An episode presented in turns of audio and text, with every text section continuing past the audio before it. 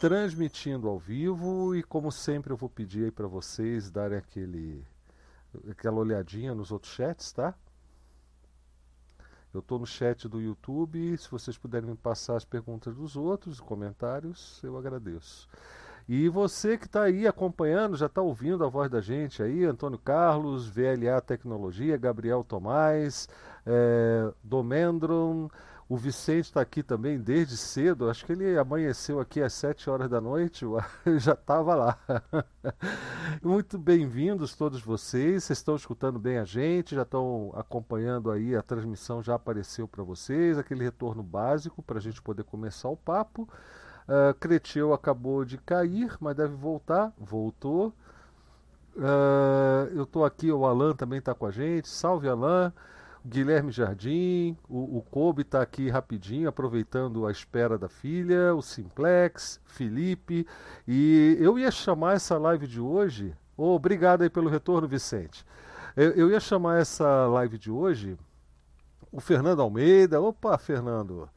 É, de A Mente do Janeleiro, mas eu resolvi ser político, mente correto, e chamar apenas de que, dizer apenas que administrar o GNU Linux não é para leigos, e é uma frase do professor Creteu, inclusive eu, eu, até vou pedir que ele agora, né, no, no seu Boa Noite, já explique um pouco dessa frase, mas tem muita coisa para a gente conversar nesse contexto, não é só a questão da administração, a gente quer falar também daquela percepção que, ao meu ver, é, é, é, totalmente equivocada de que falta isso ou falta aquela facilidade ou outra facilidade no GNU que é supostamente encontrada é, no, no, Windows e, e, no Mac, seja lá onde for o sistema proprietário, até em softwares, não exatamente no sistema operacional proprietário. É, e daí a brincadeira né, no anúncio de hoje com o supostamente, né? porque supostamente a gente fica tentando adivinhar o que o leigo precisa. E é muito difícil quando se colocar no lugar do outro, né? É, quando, principalmente você tem uma bagagem, uma experiência, você normalmente transfere isso para as outras pessoas achando que elas estão precisando do que você acha que elas precisam. E que, na verdade, pode ser um pouco diferente. Pode ser exatamente como você disse, mas pode ser diferente também, né? E é bom a gente refletir um pouco sobre isso. Hoje é um assunto bem legal. Semana passada é, é, foi a última vez que eu vi essa discussão pela milésima vez em, em um grupo, né? É, é, e, e, eu achei interessante a ideia de, de conversar numa live de segunda sobre isso. Nos recados, é, é claro, ah, se você quer apoiar o nosso trabalho, essa é a nossa live número 99, isso é importante dizer. A próxima, a próxima live será a última live de segunda, porque depois da centésima live de segunda, a gente vai passar a, a, a, adotar um outro esquema. Isso tudo vai ser anunciado no seu devido tempo, mas é bem interessante a nossa contagem progressiva já está chegando ao final e o ciclo de lives de segunda também, o que me deixa bastante contente, bastante emocionado, é motivo para celebrar também. Na semana que vem a gente celebra isso juntos. É, sobre os apoios, se você quiser apoiar o nosso trabalho, tem aí na descrição do vídeo no YouTube, tem na página do debxp.org barra lives, é, que, que é a página da transmissão de hoje, sempre é a página da transmissão corrente. E, e, e, você fica à vontade, né? A, a, gente precisa muito de apoio, precisa mesmo, e cada vez mais é, esse apoio está sendo, é, é, tá sendo, está tomando uma importância para a gente. E, mas eu, eu, gosto, gosto sempre de reforçar que é, é, de acordo com a sua possibilidade, é de acordo com a sua vontade, ou seja, se você quiser, se você puder, é, dar aquela força, tá certo? Bom, é, também tem um recado que eu estou no meio do curso de expressões regulares, já estamos na segunda aula de quatro aulas, só para dar um retorno para vocês. O pessoal está aí acompanhando, inclusive o Alan, que está aí no chat do YouTube, está fazendo esse curso. Ele de repente pode até dar um, um retorno para vocês, porque quando terminar esse, a gente vai, vai continuar oferecendo outros, né? E aí é bom você saber o que você pode encontrar, tá certo? Bom, chega de papo furado e vamos para o papo né, da live de hoje. E, Creteu, começando com você sempre, né?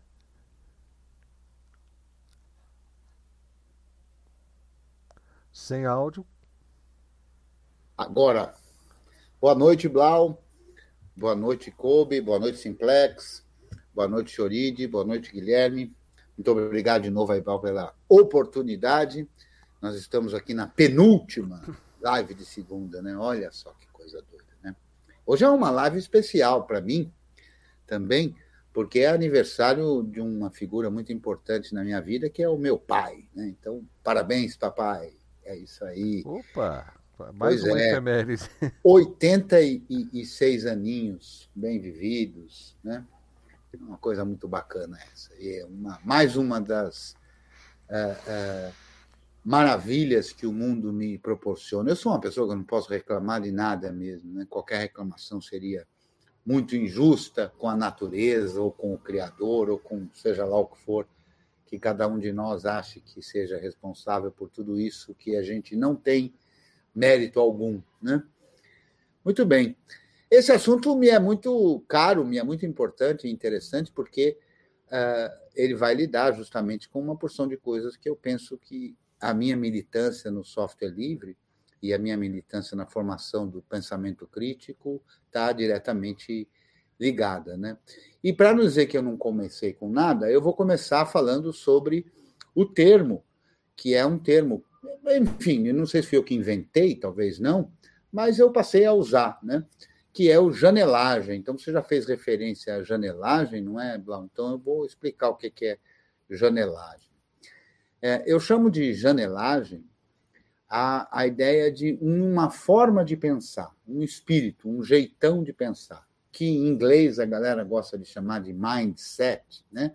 mas em português é muito claro quando a gente diz é, é, uma forma de pensar, quando a gente diz um estado de espírito, mentalidade, coisa, uma mentalidade, e todas essas formas são muito boas para expressar isso. Né?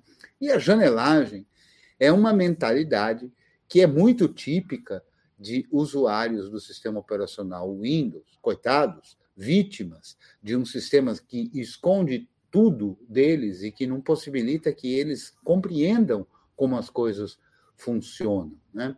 E, e acaba por produzir uma forma de pensamento que é ligada a isso. Então, tenta fazer isso, não reconheceu, e, e, tantos outros termos e modos de agir, né? reformata, reinstala, rebuta, e todas essas coisas, que são típicas de alguém que não está, por vários que sejam os motivos, pensando em como o problema ocorre, por que ele ocorre e, portanto, como solucioná-lo. Né?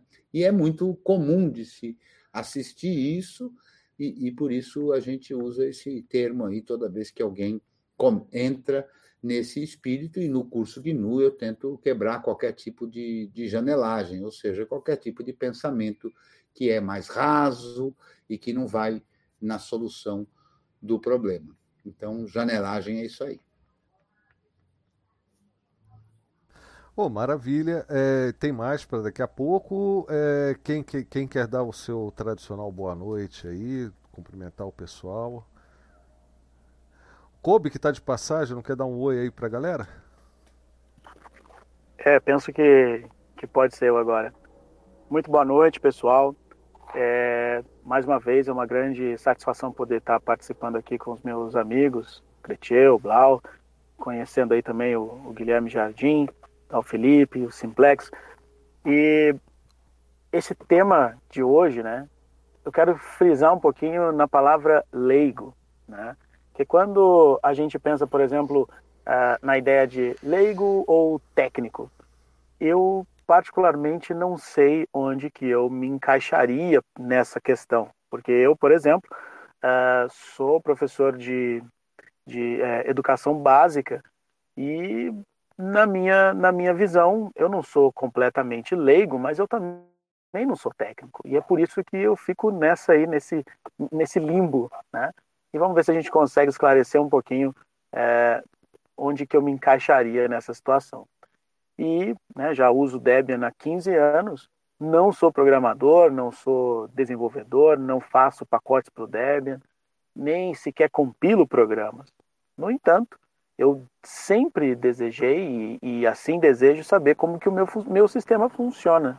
né? Então penso eu que é, principalmente aí a partir né, do, do, do curso GNU, é, com o professor Creteu e também com, com a ajuda do Blau aí, tenho é, entendido a minha, a minha posição né, de utilizador de um sistema operacional, no caso o GNU, e não um, um usuário né, de, de, um sistema operacional. Independente. Né? gente, é, poxa vida, é, é, é, a gente ser escravo né, da, da, dessa computação que fica aí sempre é, nos deixando de fora de conhecer de fato como é que, como é que as coisas funcionam, né? E bora lá, bora ver aí como é que nós vamos é, nos colocar aí diante dessa reflexão de hoje. Então sejam todos muito bem-vindos e vamos participar aí é, da melhor forma que pudermos. Valeu aí. Valeu, Kobe. Boa noite, Bárbara. Boa noite, Tony, Gabriel Lopes, é, Zé Roberto. Ô, Zé Roberto aí, rapaz. É, Márcio Web, Guilherme Xavier, é, o pessoal que está chegando agora. É, ainda estamos na rodada do, dos boa noites, introdução do tema, e eu vou pedir para o Guilherme dar boa noite dele agora. Guilherme? Boa noite. Uh, eu sou o Guilherme. Acho que esse é um tema muito importante. A gente tem debatido muito sobre o tema no grupo do curso GNU. Eu já, já falei sobre esse tema mais de uma vez por lá. Eu acho que eu tenho uma, uma posição um pouco diferente uh, do professor Creteu, de outros colegas também, e acho que é, é, é acho que é, é importante a gente conversar, sim. Maravilha. Felipe?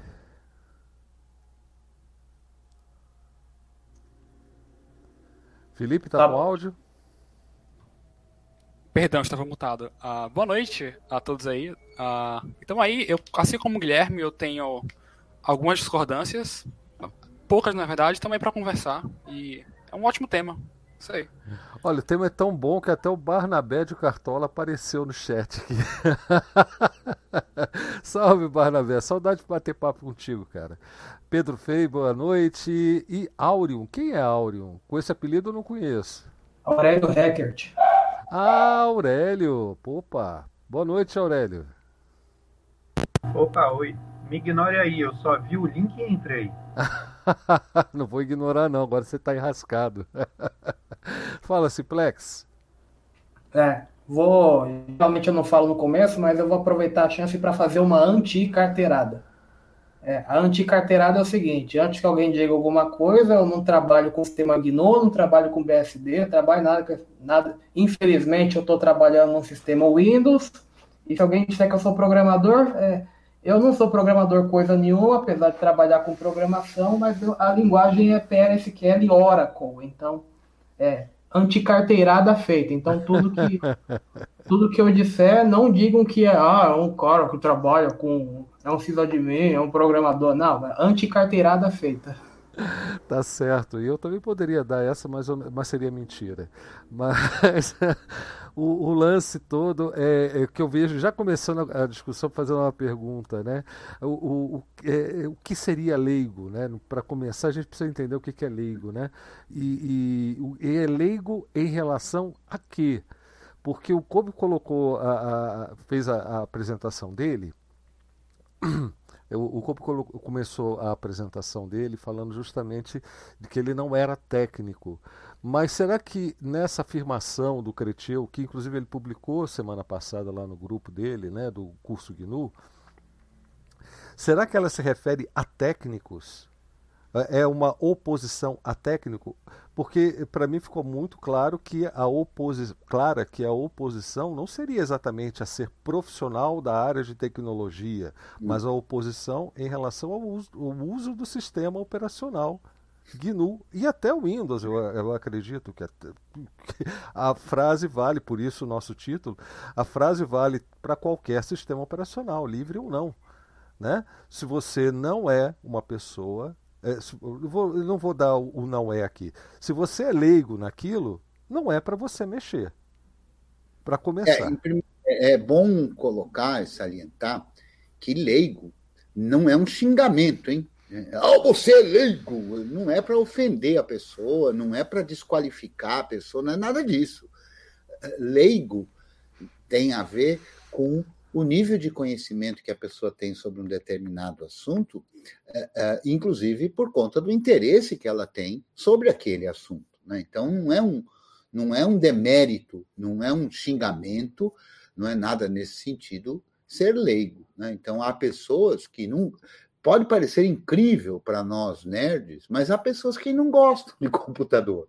Elas usam o computador, são utilizadoras Exatamente. de sistemas para fazer as suas atividades é, normais de vida daquele, daqueles assuntos para os quais elas eventualmente não são leigas, para os quais elas têm interesse. Né?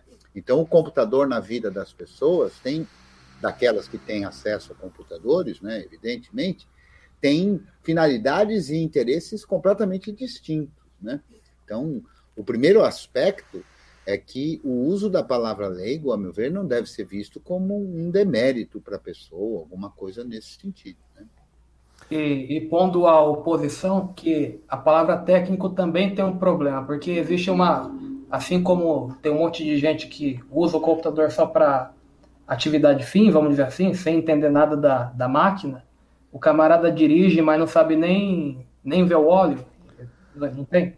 Tem outro lado o camarada ele toma um computador como uma coisa ali que tem uma relevância para ele, ele não gosta, mas ele, ele estuda porque ele considera a máquina importante ou por qualquer outro motivo que não seja, como diz o Juca, diletantismo ou, ou, ou outra palavra que você queira imaginar. Então, gente que vai, ah, essa máquina aqui, vou estudar como é que funciona, às vezes até um pouquinho longe, aí pronto, estou satisfeito, aprendi a operar, eu administro, eu resolvo meus problemas por uma questão de, sei lá, responsabilidade, sustentabilidade.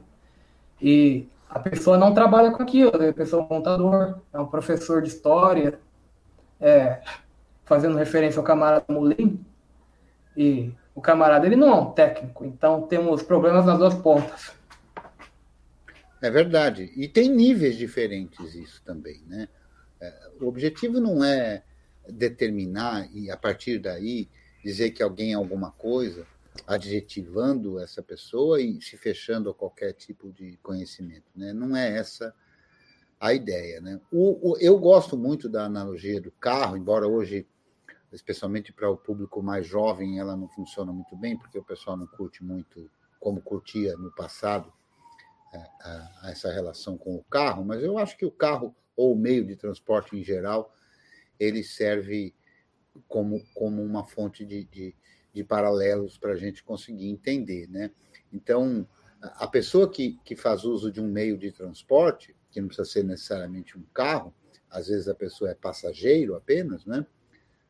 Está é, ligado ao carro de alguma forma, está ligado ao meio de transporte de alguma forma. E é importante, como cidadão, por exemplo, entender que qual é a repercussão, por exemplo, de ter um motor? Não precisa ser mecânico, não precisa ser engenheiro, não precisa ser projetista, nada disso, para ter uma noção do quanto dano causa ou não a combustão, né?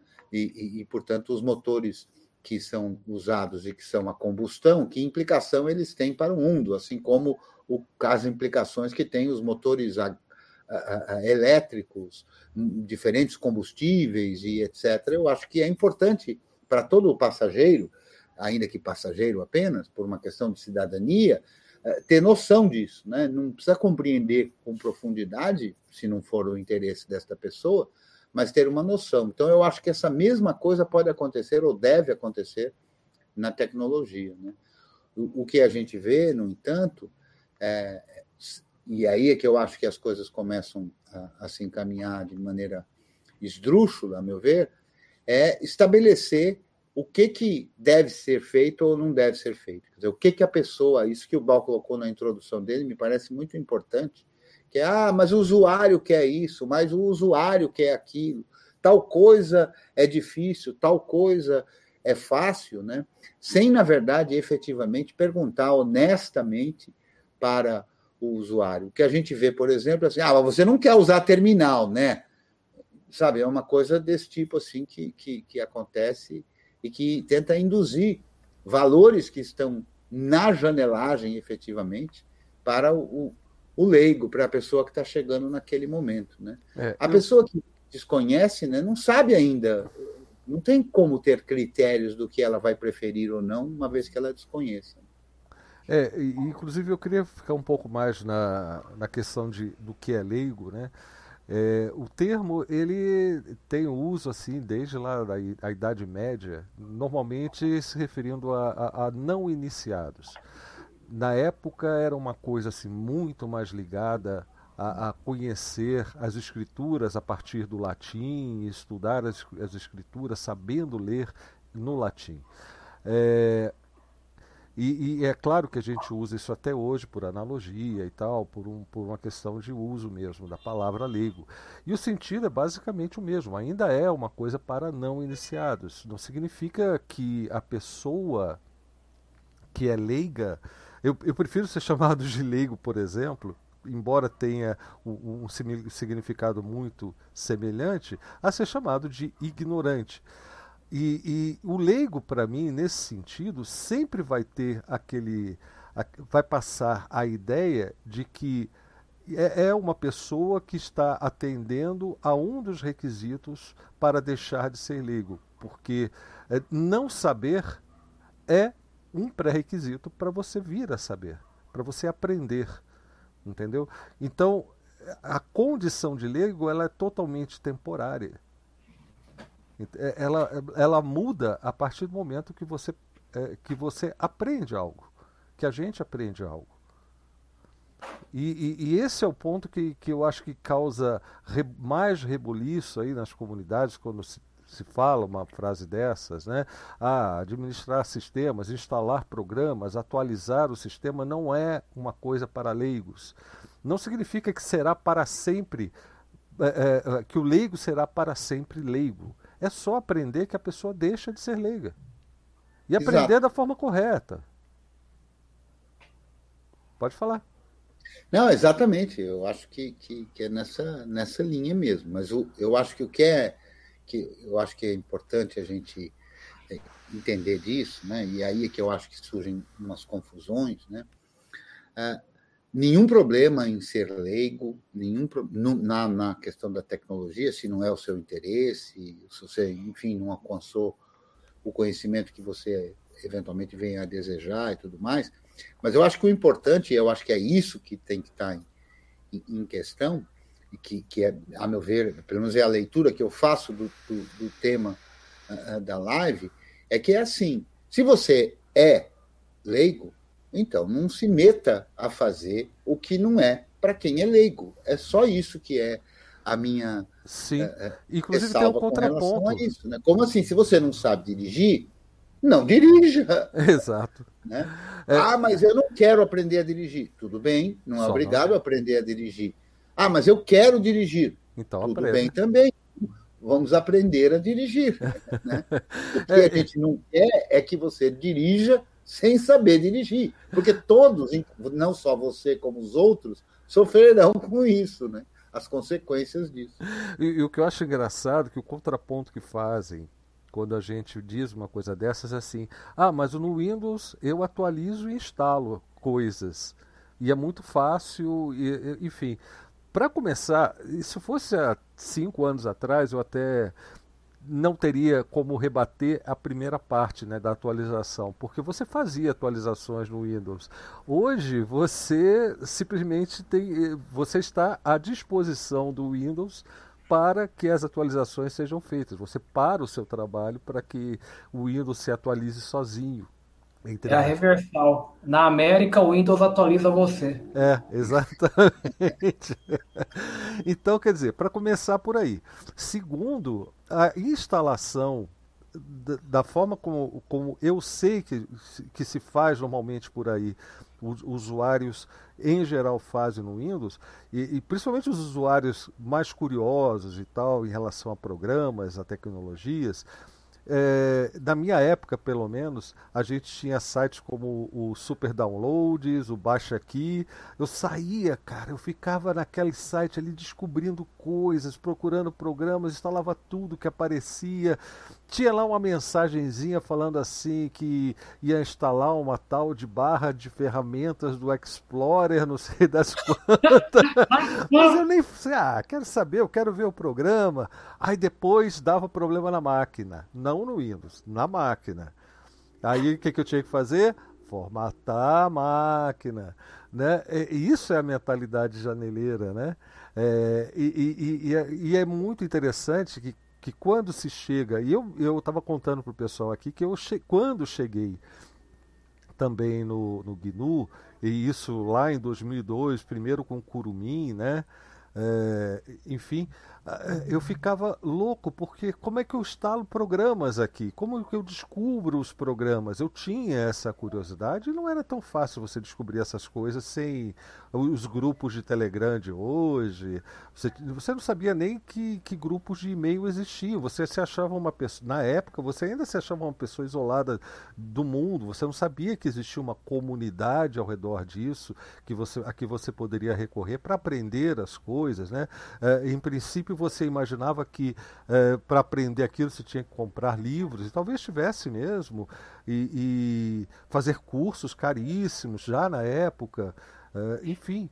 E, e, então você ficava meio isolado, meio perdido e tentava reproduzir aquele comportamento que você tinha no Windows ou em outro sistema qualquer ali quando estava diante do GNU.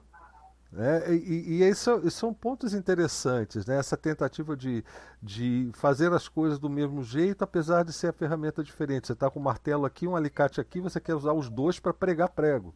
Mas, basicamente, é, é, é, essa ideia que, que, que passa pela cabeça Inclusive, da gente. Inclusive, Blau, nesta linha que você está falando, o, aqui no, no, na rede Matrix, o Jackson de Jesus mandou um link que eu já tinha visto, de um site que eu não vou nem comentar o nome dele, mas é um site muito ruim, né? Que, que tem matérias assim de tecnologia que são muito fracas, né? Mas nessa matéria, o título da matéria é Microsoft leva ao Linux uma poderosa ferramenta que só existia no Windows, né? É, ela expressa mais ou menos aquilo que a gente está está falando. Né? Me parece que ele concorda, porque ele disse que ao ler o texto lembrou do termo janelagem. Né? Por quê? Porque eles apresentam a, a, a ferramenta como uma coisa assim fabulosa. Né? Nossa, o negócio só tinha no Windows e agora. É, veja, a ferramenta deles não tinha uma versão para funcionar no sistema operacional GNU com o kernel Linux. Mas o que ela oferece, né, é, é, é aqui diz no, na matéria, né, é, que serve para detectar é, atividades maliciosas e papapá, né? E aí diz assim que, é, que ela verifica tudo que ocorre na máquina, então é maravilhoso, porque quando ativada, ela pode registrar todas as atividades executadas num sistema, né? atua como um serviço, portanto, pode até dar detalhes sobre eventos que ocorrem durante a inicialização do sistema. Ou seja, System Log, que a gente usa há 500 mil anos, não tem nenhuma novidade, não tem nada, isso aqui é mais uma bobagem. Né? Mas a matéria escrita assim, ela dá a ideia de que o que vem daquele lugar, o que vem daquele status quo, do, do, do, do mainstream, é que é o bom. Né? E aí alguém vai dizer, mas é verdade, não tinha isso para Linux. Né? Mas veja, não precisa ter. Né? É porque o que há já supre muito, de forma muito melhor, o que está sendo apresentado, né? Inclusive aqui lança, porque eles querem.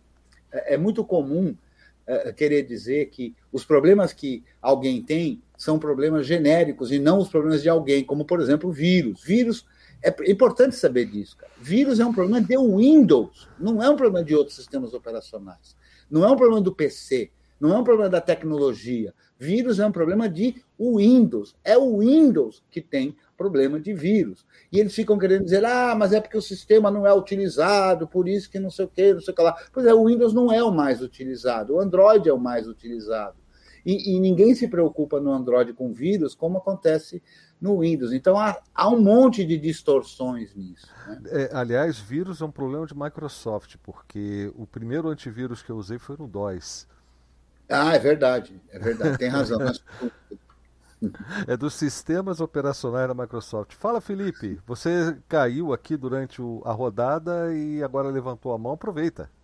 Não, perdão, eu ia perguntar qual era o nome da, da ferramenta em questão, mas o Guilherme ele já respondeu.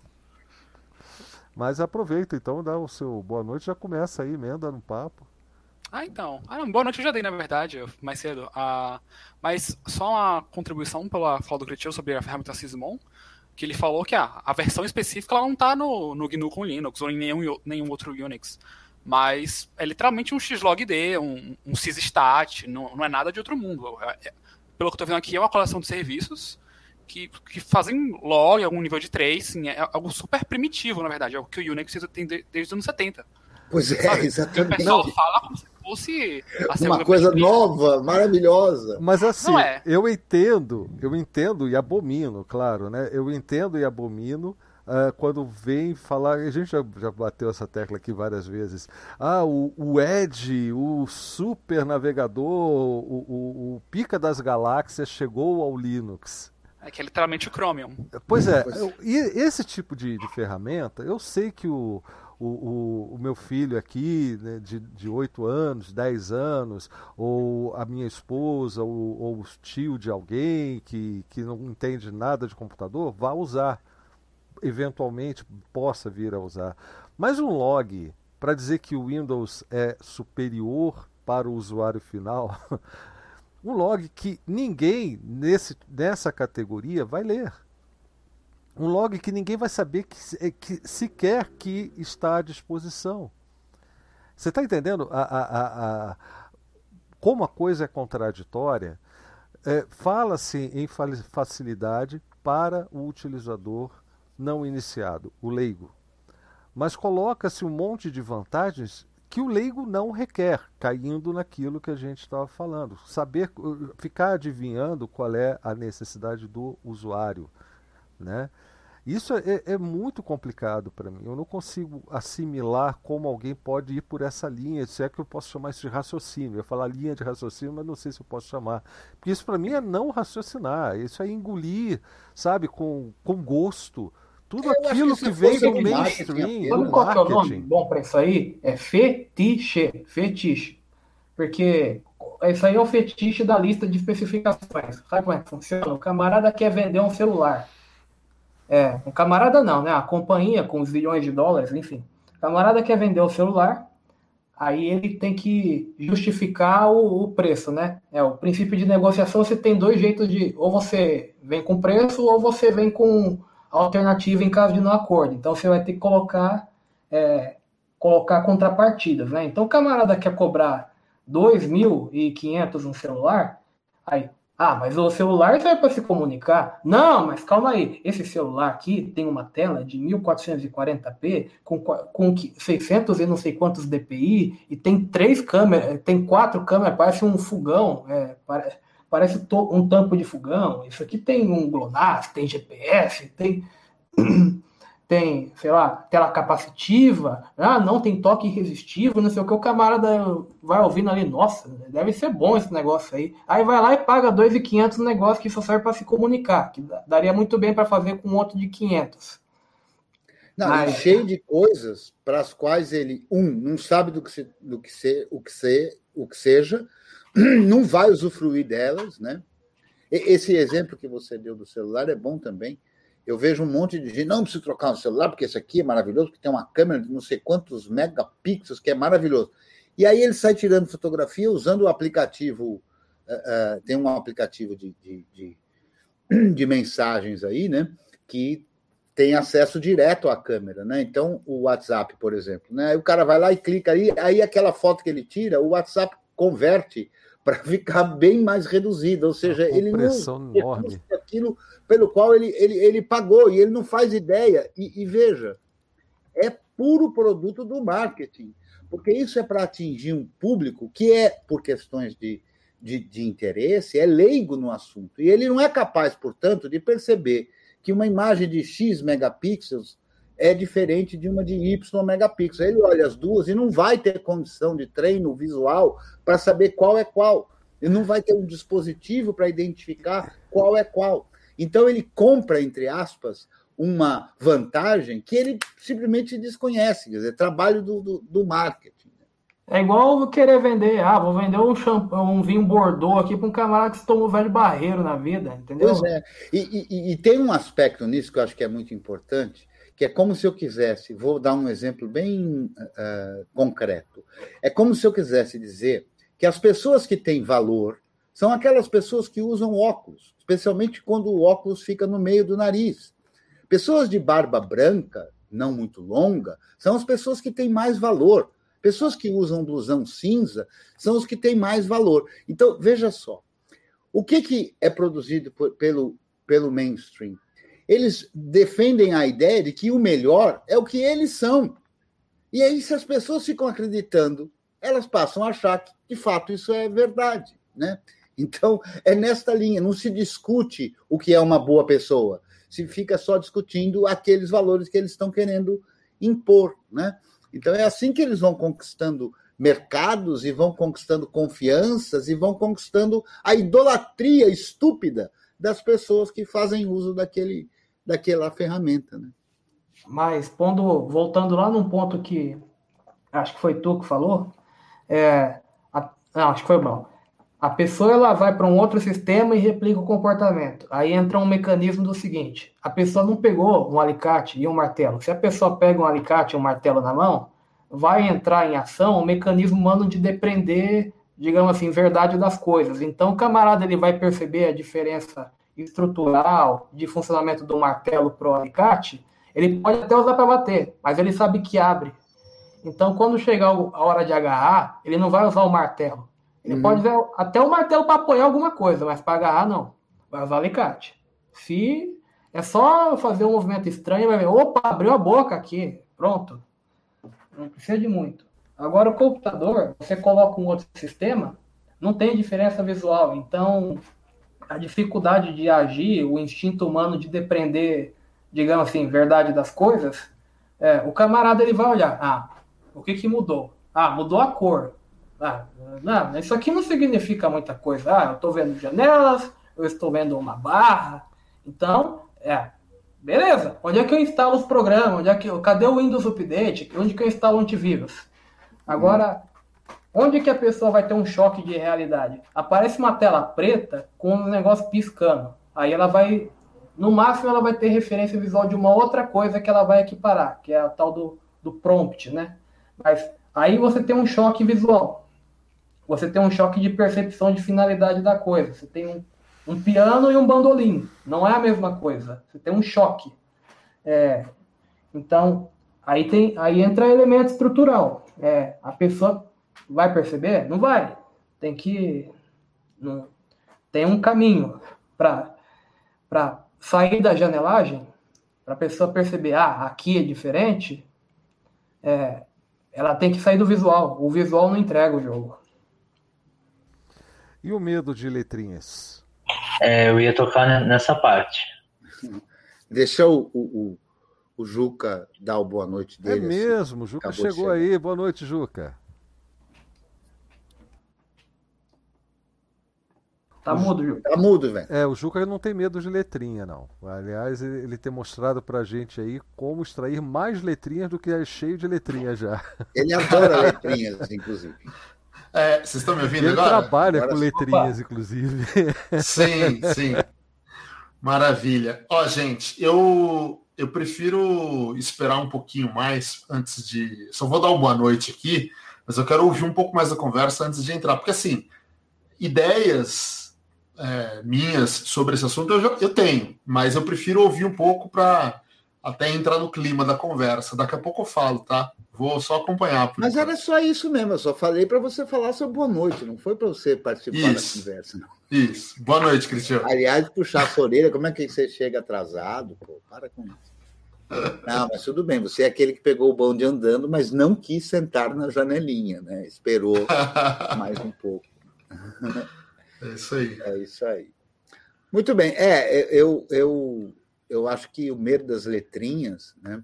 Eu fico sempre brincando, né? Eu acho que há um certo treinamento, eu não sei se é por acaso ou se é intencional, né? Mas o, foi determinado em algum momento por alguém que aparecer letrinha é ruim, né? Uh, então, o usuário de Windows, tipicamente, tem medo de letra. Por quê? Porque a experiência que ele tem com letra é que, quando aparece letrinha, é porque deu algum problema, e algum problema grave. Porque, reparem, no Windows e em outros sistemas operacionais, como é o do macOS, não, é, não tem letra em nenhum momento. São só imagens. Ligou o computador, quando a coisa começa, não tem letra. E, e, essa foi uma tendência. Antigamente, quando a gente ligava o computador, aparecia letra, porque aparecia um, um, em texto informações da BIOS e tudo mais. Hoje, nos, hoje, já há um bocado de tempo, quando você liga um computador, o mais comum é aparecer o logotipo do fabricante. Então já é imagem. E a partir dali vem uma barrinha dizendo que o sistema está sendo carregado, e aí imagem. E depois o sistema pronto e carregado, imagem. Então, me parece claro que as pessoas, em geral, vão ter medo mesmo da letra, porque quando aparece letra é porque deu zica. Né? É, é muito um... grave isso. Né? Tem, tem, tem uma história assim, engraçada para exemplificar, deixar isso bem claro.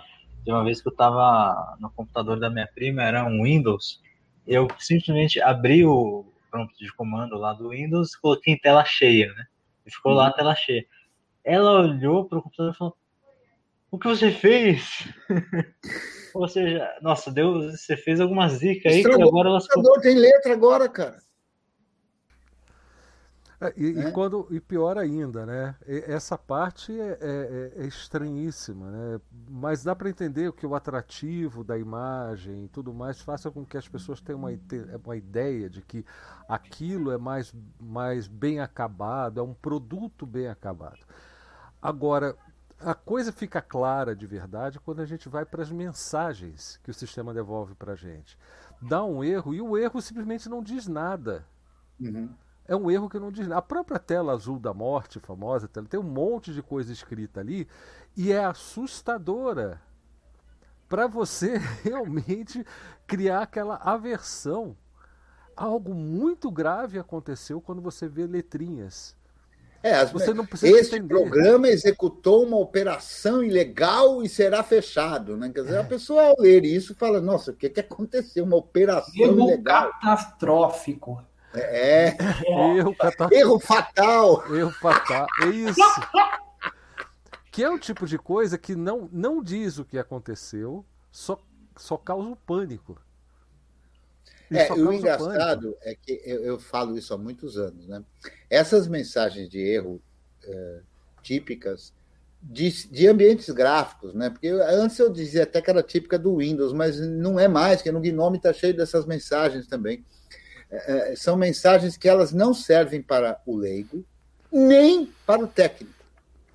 São mensagens inúteis. Serve, serve só para o programador, tentando fazer algum debug. Não, não serve para Não serve também. Olha, não serve também. Você quer saber a não mensagem serve. de erro que eu considero assim, a mais icônica de todas? Não está nem no, no, sistema operacional, está antes, que é quando você liga a sua máquina, a, a, ligava, né, em alguns modelos, você ligava a sua máquina sem o teclado, de teclado oh, não detectado, tecla F2 para continuar. Lembra dessa, né, o, o Juca? Sim. Sim. Mas ela ainda acontece, né? Ainda? não sei, eu não sei. Acontece. Eu não experimentei depois. Acontece. Ó, eu tenho uma, eu tenho uma confissão a fazer. É, eu, desde muito cedo, fui sempre fanático por computadores, fissurado, obsessivo compulsivo, de ficar o dia inteiro na frente do computador, sabe? E, e os meus pais acreditavam que isso atrapalhava um pouco os estudos na escola, né? Então, em época de prova, já aconteceu várias vezes naquela época é, da minha mãe roubar o teclado. Porque ela sabia que sem o teclado o computador não, não era operável. Então, eu aprendi como fazer para operar o computador 100% pelo teclado, sem. É, é, pelo mouse, não. 100% pelo mouse e sem teclado. A outra coisa eu fiz também, 100% pelo teclado sem mouse também eu lembro que eu sabia fazer. Mas é, é tinha algumas coisas que eu, eu conseguia fazer só com mouse, entendeu? Então, quando, quando minha mãe dava uma, uma, uma saída, alguma coisa, dava uma brecha assim, Eu, eu já sabia qual era a gaveta do armário onde estava o teclado, ia lá, pegava o teclado, espetava, botava, passava dessa terra, tirava o teclado e continuava numerando só no mouse, entendeu? Na medida do possível, né? Na medida do é, possível. É, rapaz. Mas essa coisa da. Eu acho sintomático da época, mas a gente falando no contexto de, de, de sistemas operacionais e mensagens e tudo mais, é, e até aquela coisa de uma ligação muito íntima com o ícone, se não tem o ícone eu fico completamente perdido, né? É, se, existe, será que existe alguma relação disso com a, a tal da, da, da, daquele da TLDR, né? Too Long Don't Read, que é, que é a cultura que foi, que foi dominando aí nos últimos dez anos, né? Foi tomando conta da, da, das comunicações nos últimos dez anos. Então hoje é, comunicação por e-mail com textos longos passou a ser uma coisa ruim. É, a comunicação instantânea com frases incompreensíveis, incompletas e, e enigmáticas passou a ser o padrão. É, comunicar-se com 140 caracteres ou 240 hoje no Twitter. Uma coisa está relacionada com a outra, será que, ou, ou será que essa cultura foi sendo construída já a partir desses hábitos? Eu tenho a impressão, e, e apenas para dar o pontapé aqui na, na, na discussão, eu tenho a impressão que isso já vem sinalizando o que um, um, um, anseio geral, assim, uma certa característica geral das pessoas. Uh, e isso foi aplicado aos sistemas. Né? Mas é, é essa característica, mais dos anos, dos anos 2000 para cá, também devem ter uma, a sua origem um pouco até da, da, da na política, enfim. Eu vejo que te, existe uma relação mais com isso. E os sistemas simplesmente reproduziram isso porque decidiram que as pessoas não querem saber. O que, que vocês acham desse, desse aspecto? Eu acho que é uma da. A, a gente usa muito aqui no Brasil a história do, do da deficiência cognitiva ou dissonância cognitiva, né? Uhum. E, e, e, alguns até chamam de, de DCP, né? deficiência cognitiva programada. Né? Eu acho que existe, de fato, ah, claro que eu vou ser acusado de teoria da conspiração ou coisa parecida, mas me parece que existe um movimento que já não é tão recente assim, de. Porque isso. É, a deficiência cognitiva é muito satisfatória para o poderoso, né? Porque quanto mais idiota for o, o dominado, menos chance dele se rebelar contra o, o dominante. Né? Então, eu acho que há uma, uma cultura de estupidificação da população de forma geral, e eu acho que as questões no computador são apenas mais um reflexo disso. É por isso que no último Latino Era, ocorrido semana passada, né, é, a minha palestra dizia sobre é, aprender GNU para formar senso crítico. Né? Então, usar de, mecanismos de aprendizagem para uma coisa tão específica e técnica como um sistema operacional, para tentar ampliar a cabeça para enxergar as outras coisas do mundo também de uma forma racional. Né? Então, eu acho que essa é é a ideia, porque não há como ter senso crítico sem um mínimo de racionalismo. Né? E eu acho que é isso que vem sendo destruído. Né? E há muitas formas, né? É, um dia desse eu recebi uma mensagem, se não me engano, no YouTube, né?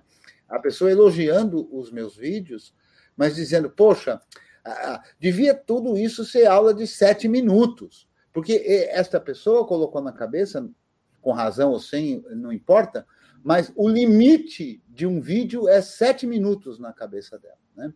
Inclusive, me fez lembrar uma peça de teatro que eu assisti com Antônio Fagundes, cujo título era, se não esse, muito próximo desse, acho que era Sete Minutos, né? em que eles, o personagem defendia uma ideia de que a televisão, à época, né, é, é, mostrava uma, um capítulo de novela que durava sete minutos. Depois tinha um intervalo de publicidade que durava sete minutos. Depois mais um pedaço que durava sete minutos. na ideia de que isso estava proporcionando as pessoas a conseguirem se focar exclusivamente por sete minutos. Né? E a gente tem assistido isso. Né? É, já há muitos anos a gente vem percebendo que o tempo que a pessoa consegue se focar em uma atividade é cada vez mais curto, né? Provavelmente consequência é, é, da hiperexposição a, a informações. Né? E é muito difícil a gente tratar de um assunto, por exemplo, alguém poderia dizer, não, eu acho que a live de segunda deveria ser sete minutos, né? Porque é muito difícil, me parece impossível, né, que a gente consiga refletir sobre algum assunto num tempo curto, né? Que a gente consiga explanar uma ideia elaboradamente num texto de de 200 e poucos caracteres ou coisa parecida. Sem falar no aspecto social da coisa, né? Porque afinal de contas é como se fosse uma mesa de bar também. Numa mesa de bar você não fica sete minutos. Se você quer mais minutos sempre com aquela companhia, você quer mais tempo com aquelas pessoas, trocando ideias, é, e, e, pelo menos para nós, né, nós gostamos de trocar ideias em bares, assim, tal, em conversas, mesas redondas, assim. É, é, é, é, é engraçado. Eu vejo, e já completando a minha impressão inicial, já que o Cretil já, já destrinchou um pouco mais o assunto, eu vejo também, Cretil, que isso não começou nos anos 2000, nem nada. Isso vem, vem escalando para mim desde a época da, da implanta, implementação, de fato, do neoliberalismo, lá da Margaret Thatcher, do Ronald Reagan. É, é, desde aquela época, esses valores têm sido, é, é têm sido priorizados, sabe? Esses valores pervertidos, mas sim, valores é, têm sido priorizados. É, essa coisa de que é o consumo que impulsiona desenvolvimento, é, é não, não perder tempo com, aprendendo, profund, se aprofundando nas coisas, porque tem outra coisa para você ver logo atrás, e assim você nunca, nunca sabe nada o suficiente para formar uma ideia, o suficiente para aplicar um, um senso crítico sobre isso né, refletir criticamente sobre o que está acontecendo. Então, a informação ela é massificada, ela é curta, ela é rasa. Se você tiver, ela é de graça para mostrar a manchete, mas você tem que pagar para ter acesso ao conteúdo. Então, o conteúdo também passa a ser elitizado, e essa palavra elite, é, a gente já, já falou aqui que ela é inadequada, mas dá para todo mundo entender o significado, né? Ela é estratificada, vamos dizer assim, a, a, o acesso ao conteúdo. E, e, e, e faz todo sentido você aprender GNU para superar essas coisas, porque no GNU é, pode ser um, aparentemente apenas um tema técnico. Sabe, pode ser o uso de um sistema operacional, o que fazer e como fazer tais coisas num sistema operacional. Mas o exercício de se aprofundar pode ser libertador. Você começa se aprofundando no sistema operacional e você fica viciado em saber as coisas um pouco melhor, se aprofundar um pouco mais, em refletir. Eu estou convencido disso. E é, é o que eu acredito. E quando eu falo aqui que o, sistema, o software livre tem essa, essa dimensão, é, é, é, em função disso principalmente. Exato. Eu acho que é nessa, nessa linha mesmo. Não precisa pedir não, Juca, é só falar, você sabe. Tem gente antes já que levantou a mão já. Ué, pode falar também, não, precisa, não devia ter levantado a mão, devia ter falado. Quem que fala que levantou a mão? Mas chorei. Sua vez. Fala, ah, não. Ah, tá, ok, então. Tá. É que o Simplexo levantou primeiro, eu acho, mas beleza. Não, foi você. Não, ok, então. Só pra tomar algumas notas aqui que, do que vocês estão falando, tanto o Blau quanto o professor Critiel. Uh, o Critiel ele citou tempo de foco aí, de que as pessoas não conseguem manter o foco por, por muito tempo. Eu hum. vou dar aqui meus 10 centavos, uh, porque eu, eu tenho alguma experiência acadêmica com neurociência. E existe um consenso de que tempo médio de que um adulto com o, o, o córtex pré-frontal desenvolvido ele consegue manter é na casa dos 25 minutos. Mais do que isso, ele meio que não consegue manter o foco de forma consistente. E claro que a gente a está falando aqui de, de forma geral, não só de adultos, mas, por exemplo, uh, faz muito sentido se a gente considerar uh, adolescentes ou jovens adultos que não têm eh, essa parte do cérebro, do cérebro plenamente desenvolvida, é, que eles mantêm o, o, foco por menos tempo, o foco ativo, de certa forma. Então, isso mostra por que, por exemplo, redes sociais como Twitter ou TikTok, que tem um texto muito curto ou são vídeos muito curtos, elas fazem tanto sucesso. Elas são tão massificadas. Ou então, o que o, o Blau falou, questão de, de, de, ter uma paywall no jornal, que as pessoas elas, elas liam a manchete, um, uma manchete, um subtítulo, e elas não leem, seja porque não existe o interesse de você ler algo, ou porque está por trás de uma, de uma barreira de pagamentos e tal. E isso demonstra o medo das letrinhas, de certa forma. E isso não necessariamente é algo intencional por parte dessas pessoas, mas é o ambiente que as cerca que torna isso, que torna esse tipo de comportamento comum. E aí isso vai desde, sei lá, de você não querer ler algo, uh, ler uma notícia, até, por exemplo, eu dar um, um comando, por exemplo, e dar uma saída de erro, e eu não me atentar a ler o que esse erro, esse erro me informa para tentar procurar. Olha, Chorito, só para. Eu vou precisar sair uns cinco minutinhos, ah, então eu vou só fazer um, uma pontuação sobre o que você falou, com um paralelo e deixar a bomba para você. Mas eu volto depois dos cinco minutos, né? Ok. E é assim: quando a gente começa a aprender a ler, uh, a gente tem dor de cabeça ao ler um texto, né? É, porque é muito custoso me parece, né? Para a gente ler. Cerebralmente falando, mesmo, é um hábito que se adquire depois, mas quando você começa a ler, dói, né? Então me parece que é isso, né? Quer dizer, essa, essa massificação é, é justamente por isso. A pessoa não lê, por, ela é vítima disso, é claro, né?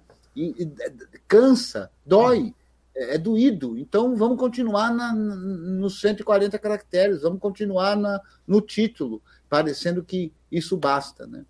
É, eu preciso também pontuar uma coisa, talvez até antes do Cretil sair, porque é, a questão dos sete minutos em relação aos vídeos deles são muito importantes.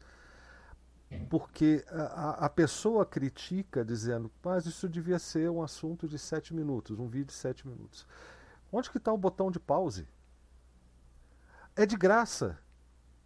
Cê, é, é, entende a, a, a coisa? É simplesmente reclamar por porque é do hábito da pessoa reclamar ou, ou, ou, ou opinar porque quer opinar sem refletir até, para se sentir participando, talvez. Mas o fato é que aulas longas, gratuitas, aprofundadas sobre determinados assuntos, você pode clicar no botão de pausa e continuar depois. Não, eu, eu não sei, Blau, eu não entendi isso da pessoa. Né? Não é nem essa questão de no pause. É, ela, ela demonstrou e depois a conversa foi um pouco é mais além. Não é mas... só essa pessoa, eu mesmo. É, não recebi... é só essa pessoa, exatamente. E nem é uma crítica a essa pessoa, não é essa a questão. Ela, esta pessoa acredita que é possível dividir o conhecimento da humanidade em fragmentos de sete minutos, entende? Ela não liga de ver dez fragmentos de sete minutos, mas ela acredita que o conhecimento pode ser fragmentado Aí em eu partes de sete minutos, entende? Uhum. Ela acha que, além disso, é enrolação ou coisa parecida, né? É. é aí eu vou pôr uma daquelas historinhas, né? É, tem uma historinha que é a seguinte. É, vocês já entraram em, em uma, deixa eu ver, a Casa Bahia, a Magazine Luiza, não estou falando do site, não, estou falando da loja. Vocês já entraram em uma? Vai para a parte Sim. de TV. Parte de TV. É, como é que as TVs são configuradas? Quando você olha aquela TV, aquelas TV mais maluca que tem, 70 e 20 polegadas, é, sei lá, eu, eu, esqueci como é que é, é Catrevan, é, aí já é aquelas coisas ridículas do francês, mas 70 e 20 polegadas, é, como é que é, é, é configurado? Está num grau de saturação bizonho, saturação bizonha, aquelas cores quase eh, quase queimam os seus olhos, e o brilho no talo, e o que mais? Contraste e muito alto. A emoção é, é uma coisa absurda. Então você, então você tem uma, uma impressão visual diferente. É, isso aí é um truque, um truque de, de ótica. Mas aqui o, tem uma contraparte é, nervosa. Você fica mais ligado naquela, naquela imagem porque ela é mais atrativa do que uma. por exemplo, se você está vendo a tela de um peixe, é mais, é, é mais bonito do que um peixe, bonito entre aspas, mas atrativo neurologicamente do que um peixe. É, e tem outra. Vocês já viram filme entre aspas, de ação, não de 10 anos atrás, 10 anos atrás ainda dava alguma coisa. Pega um de 2017 para cá, 2018 para cá. Como é que são as cenas de ação? Elas têm um esquema muito curioso. É, tem, quando tem corrida, o camarada coloca uma câmera assim, meio que colada na cabeça do outro, e a câmera fica mexendo no cenário, acompanhando a cabeça. Então você tem aquela, aquela coisa estranha. Aí dá cinco minutos, dá, é, cinco minutos não, cinco segundos, cinco segundos, cinco segundos, cinco segundos, cinco segundos. É, de novo, é, capacidade de atenção. É, se por um lado tem, uma, tem um detalhe, ah, a pessoa é capaz de manter tanta, tanto tempo focada. E o pessoal de cinema paga uma nota preta, porque o filme ele tem que gerar bilheteria, né? Então, esses truques aí tem grana em estudo de neurologia, grana em estudo de não sei o que, grana em psicologia, grana em ótica. Mas qual que é o truque? O truque é o seguinte: se por um lado você tem a. Ou é mais fácil você prender a atenção da pessoa desse jeito, por outro lado é mais difícil a pessoa prender atenção em alguma coisa que não seja desse jeito. Então, como é que a pessoa vai. É, por exemplo, se o cretino ele não dá um, um, grito a cada cinco segundos na aula e te chama atenção, você vai conseguir cinco segundos. Você vai conseguir manter a atenção? Talvez não, dependendo do seu histórico do que você anda assistindo de filme. É, e por aí vai. Então, se por um lado você tem a, a, operação do que é mais fácil, você tem um condicionamento por, por exposição prolongada. É, então, tudo, então, isso aí pode, de certa forma, é, talvez entrar como deficiência cognitiva programada, pode ser, junto com a incapacidade de abstração, que aí a gente já deve à escola. Porque a pessoa chegar assim, ah, não dá para picotar em aulas de sete minutos. Bom, tem vários tipos de, de operação de, de saber, né? Você tem coisas que você, ó, esse livro aqui, as folhas dele são é, uma cor assim branco, amarelado, porque tá velho. Aí, ah, beleza. Passei aqui, é, um conhecimento de 5 segundos. Ah, tá, é porque tá velho. Aí o camarada, ah, mas por que que fica assim quando tá velho? Então você tem uma sequência de um raciocínio de duas horas para começar o assunto. Aí a pessoa, ah, não. Aí qual que é o problema?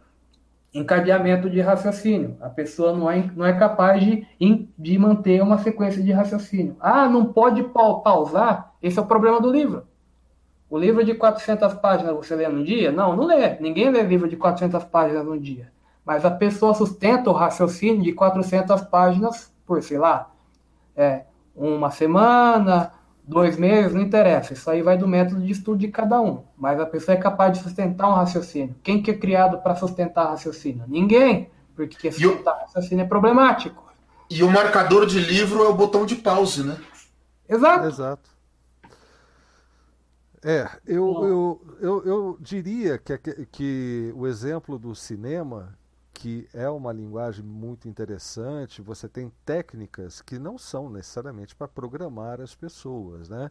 É, a passar a impressão de ação, de, de tensão, passa pela música, pela, passa pelos pelo timing das coisas, pela cronometração de cenas, de cortes. Até hoje você acha que é, uma cena de dança foi linda lá em Dirty Dance, mas se você for pegar o que de fato foi mostrado daquilo, foi uma cena de alguém sendo girado, é, alguém sendo levantado acima da cabeça, é, alguém dando dois passos de merengue, sabe? E você acha que aquilo foi uma linda dança de, de, de, de é, é, apresentação de dança. E não foi. Se você olhar uma apresentação completa, você ver que a, a experiência é totalmente diferente, mas ela não causa tanta emoção no cinema. Agora, isso não significa que você esteja errado. Não, existem formas de você programar as pessoas, sim, utilizando as técnicas semelhantes. Né? O efeito de emoção de um filme de ação é algo que, que é desejado. E se não tiver isso, o filme fica um lixo mesmo. Entendeu? Já o efe... esse efeito dos 5 segundos que você está dizendo aí, o próprio Twitter, vamos pegar o Twitter como exemplo. As pessoas têm preguiça de ler, não tem? Beleza. Elas têm preguiça de fixar ideias, não de ler como você está falando do livro. O Twitter apresenta para você um, uma rolagem infinita de tweets de 200 caracteres. As pessoas têm preguiça de ler textos longos, mas passam o dia inteiro lendo tweets. E escrevendo tweets. E, e, são incapazes de escrever um e-mail longo, numa ideia contínua, sabe? Num, num exercício contínuo de expressão. Então, é, eu, eu, acho que a gente tem que tomar um cuidado, porque é, eu estou sentindo que essa conversa está seguindo num rumo de teoria das da conspiração. E eu não estou dizendo que a conspiração não existe. Eu não estou dizendo que não existam manipulações como essa. Mas eu acho que a realidade objetiva não se explica integralmente por teorias conspiratórias. Eu acredito que existe uma quantidade significativa de coisas que acontecem nas redes que acontecem na, nas empresas de desenvolvimento de tecnologias e também nas comunidades colaborativas de desenvolvimento de tecnologias.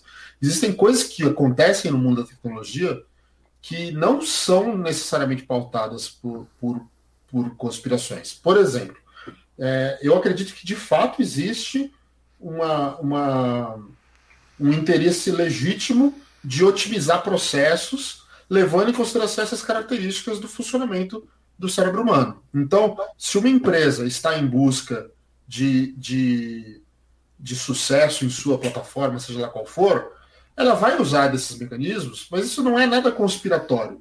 Isso é a realidade, até, vamos dizer assim, você pode dizer que é sacana a empresa fazer alguma coisa assim? Pode até ser sacana, mas estão fazendo no aberto, não estão fazendo de forma escondida, entendeu? Existe realmente uma busca pela, pelos, é, por conquistar os corações. Tá?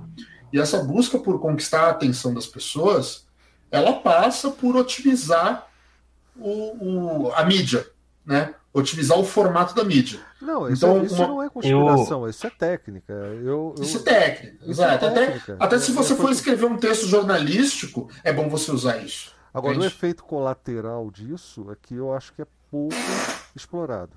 É, eu acho que tem dois aspectos aí, né? É, um aspecto é o seguinte, que, é, que aliás é o que me motiva mais. Né? É, a gente pode imaginar que a coisa foi feita de caso pensado, como uma teoria da conspiração, mas o outro aspecto é de que a coisa está sendo feita. Então a gente pode discutir num dado momento o mérito disso. Então, ah, então vamos atuar politicamente para evitar que essa conspiração se dê.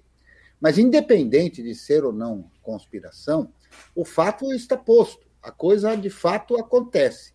E, e, e quem tem a ideia de ser professor precisa lutar, e eu tenho, lutar contra os malefícios que isso provoca. Então, Exato. a minha tentativa não tem nada a ver com teoria da conspiração, até porque a explicação de dizer que é teoria da conspiração é uma explicação rasa também, né? Ah, isso é teoria da conspiração. Tá, então não vamos analisar o problema, porque já que é teoria da conspiração, então é, não, é, não vale nada. Não, o fato está posto e a gente precisa ver o fato. Exato. Até porque muitas teorias da, da conspiração provam-se verdadeiras. Um, mas eu acho que são discussões que podem ser feitas de forma separada. Se isso é intencional e tal, se tem um, um uma entidade malévola por é... trás disso. Tal, beleza, isso é, é discutível e é vamos problematizar. Então, então para é... desproblematizar, só um pouquinho, Simplex. Para desproblematizar, a gente tem que definir uma coisa aqui. Pelo menos entre nós, só vamos dizer que é teoria da conspiração quando a conspiração for confirmada, porque é assim na ciência. Teoria não é, é algo já provado, instituído. Não, é não, não, não, não, não, É uma lei. Teoria não, em ciência não, é lei. Teoria é o que é o enunciado de uma hipótese. Não. Existem teorias não, que são invalidadas, existem teorias que são validadas. Não, uma teoria é o, é o enunciado Isso é tese. Hipótese. Isso é tese, não é teoria. Teoria quando tem assim, teoria da relatividade e tal, essas teorias, inclusive não poucas, poucas teses tornaram, hipóteses se tornaram teorias de fato de uns tempos para cá, justamente por causa disso. Porque essa coisa do teoria é muito, é muito comentado em divulgação científica também, é, pra, que, que vira desculpa para para depreciar o valor daquele saber científico. Ah, é Sim, só uma teoria. É, o caso da evolução, por exemplo, ah, é só uma teoria. As É pessoas só não sabem o que é uma teoria. Exato. A teoria É, é- em ciência tem esse, tem esse outro Eu aspecto. acho que houve um, um problema de, de comunicação aí agora. Porque eu tenho que concordar com o Blau e com o Juca, embora esteja havendo uma aparente discordância entre eles. Né? É, o que o Blau está falando, Juca, é porque há muito no discurso, especialmente no discurso da Bonzolândia, né, é, a ideia de perverter o significado da palavra teoria. Né? Teoria não é um fato consumado ad eterno. Né? Sim. Teoria é uma tese especial pela qual os indícios, até então, Exatamente. definem que ela está correta. Que é Agora. o fato da quântica e da teoria da relatividade, que ambas são boas teorias em seus respectivos campos, mas existe uma interseção delas que é impossível de ser Exato, compatibiliza- exato, exato. compatibilizada. Exato. Precisa de uma nova teoria para substituí-las. Exatamente. E enquanto elas Tem não surgem, elas não são chamadas de teorias. Esse é que é o ponto. Isso. Mas é que existe também o, o termo vulgar para a palavra teoria, né? Eh, Em teoria, nós deveríamos fazer assim, assim, assim, mas na prática fazemos assim, assim, assado. Ou aquela história, na a teoria na prática é outra, né? Que é um, um É. uma fala antiga, tá? Então, teoria, é, é- é, no sentido vulgar, né? E a gente ouve as pessoas, não, teoricamente ele deveria estar aqui, teoricamente, que não tem nada a ver, quer dizer, a palavra teoria na- no, no uso vulgar passou a ter um- um- um significado apenas de alguma coisa que é uma suposição, assim, É uma sem muita hipótese. força. Na verdade, é, o que, é o que seria chamado de hipótese. Então, a Pois minha é, mas está proposta é correto isso, né? Mas isso é hipótese- levado a um nível diferente, né? hipótese da conspiração me parece assim mais politicamente correto. Você sabe qual que é a diferença entre teoria e prática, né? Não, qual é? É, teoria é quando você sabe explicar tudo, mas acaba não funcionando. Prática é quando funciona e ninguém sabe dizer por quê. Aqui no nosso laboratório, teoria e prática andam de mãos dadas. Nada funciona e ninguém sabe por quê. Olha só, e e- eu quero aproveitar faz- e, e chamar os outros tópicos dessa conversa, dessa reflexão, que são muito importantes. Né? Eu, eu queria, inclusive, Blau, se você me permite, nessa linha que você está falando, eu queria ouvir o Guilherme, porque o Sim. Guilherme, na apresentação, disse que tinha discordâncias. e É, a gente eu está louco pra é ver. que vai entrar a aqui. E discordância o nosso dele. amigo Aurélio, Aurélio Hackert, que está por aqui, não sei se está na escuta aí, queria dar um alô, um um grande abraço para o Aurélio. Mas olha, eu acho que, que o que eu vou puxar agora, Guilherme, tem tudo a ver com, com o que você está pretendendo dizer. Aham. ah, o que você tem para compartilhar com a gente, porque eu vou falar agora sobre aquele ponto de que você é obrigado a usar o terminal, cara. Não tem jeito, você é obrigado a usar o terminal. É aquela briga, ah, mas por que, que eu tenho que usar o terminal? Por que, que eu não posso fazer isso com uma interface gráfica? E as lojinhas? Cadê a lojinha no XFCE? Cadê a lojinha no i3WM? O, o, o, o Debian não tem uma notificação de atualizações. E aí? Esse aspecto da coisa é um requisito do usuário leigo? Na minha visão, atualmente sim. Porque eu tento, eu tento como assim, é, é, é, eu, eu tô trazendo bastante da minha experiência da, da conversa com a minha amiga lá, né? É, a questão é que eu, faço mais comparações com o Android do que com o Windows. O Android tem a lojinha do Play Store, que tem notificação de, de atualização e tudo mais. Né? Então acho que é, essa memória vem mais do Android talvez do que do Windows. Apesar que eu não sei, agora tem o Windows Store, eu não sei como é que funciona isso. Né? É, a gente discutiu já bastante sobre ter problemas, na verdade, talvez não devesse ser assim, mas a questão é que é. As pessoas estão não estão usando GNU, elas estão acostumadas com esse com esse jeito de você instalar um, um programa num toque, por exemplo, no Android, né? Então, quando eu, eu acho muito difícil falar para uma pessoa sair do Windows instalar Debian, por exemplo, e não instalar uma lojinha para ela, sendo que talvez ela vá se assustar com o terminal, ela não vai, ela vai ter encontrar uma resistência ao terminal, né? E talvez essa resistência faça ela não querer instalar, ou se eu já instalei, que ela queira sair do, do, do, do GNU e voltar para o Windows. Então, mas aí eu te pergunto uma coisa, Guilherme. É, uma pessoa assim, ela vai pegar uma distribuição, um CD, sei lá, uma imagem qualquer, num pendrive, vai botar lá no computador dela, vai seguir os passos e vai instalar sozinha ou você vai preparar isso para ela? Eu prepararia para ela a instalação. Ótimo. Quem disse que não tem interface gráfica para essas coisas? Isso partindo do pressuposto que ela até poderia fazer as instalações e atualizações. Quem disse que não tem? Esse é o ponto. Uhum. O pessoal fala, ah, ah mas é, é, difícil, não tem isso. Tem. Tem lojinha, que eu, que eu chamo aquela Gnome Software, para mim aquilo é uma lojinha, assim como o do, do KDE também, que eu não sei o nome, que é um nome diferente. Discover. Qual? Discover, né? Uhum. É, tem no esquema de lojinha, tem no, no, no, Elementary, tem até mais lojinha ainda, tem até preço lá para as coisas, a, a Snap Store, tem até pela internet.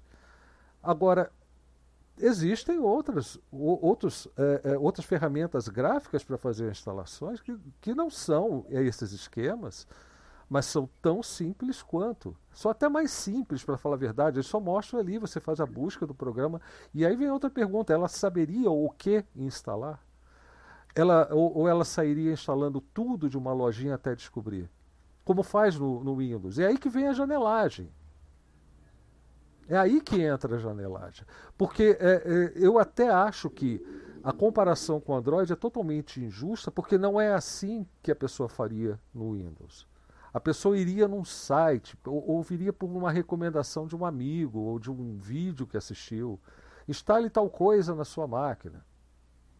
Aí ela sairia que nem uma louca pela, pela, pelo navegador dela e está lá, clique aqui para instalar no Windows. É, é, é, esse tipo de comparação eu acho que é injusta você botar um Android na jogada, porque é uma outra forma de uso também, é um outro fluxo. Eu, eu concordo.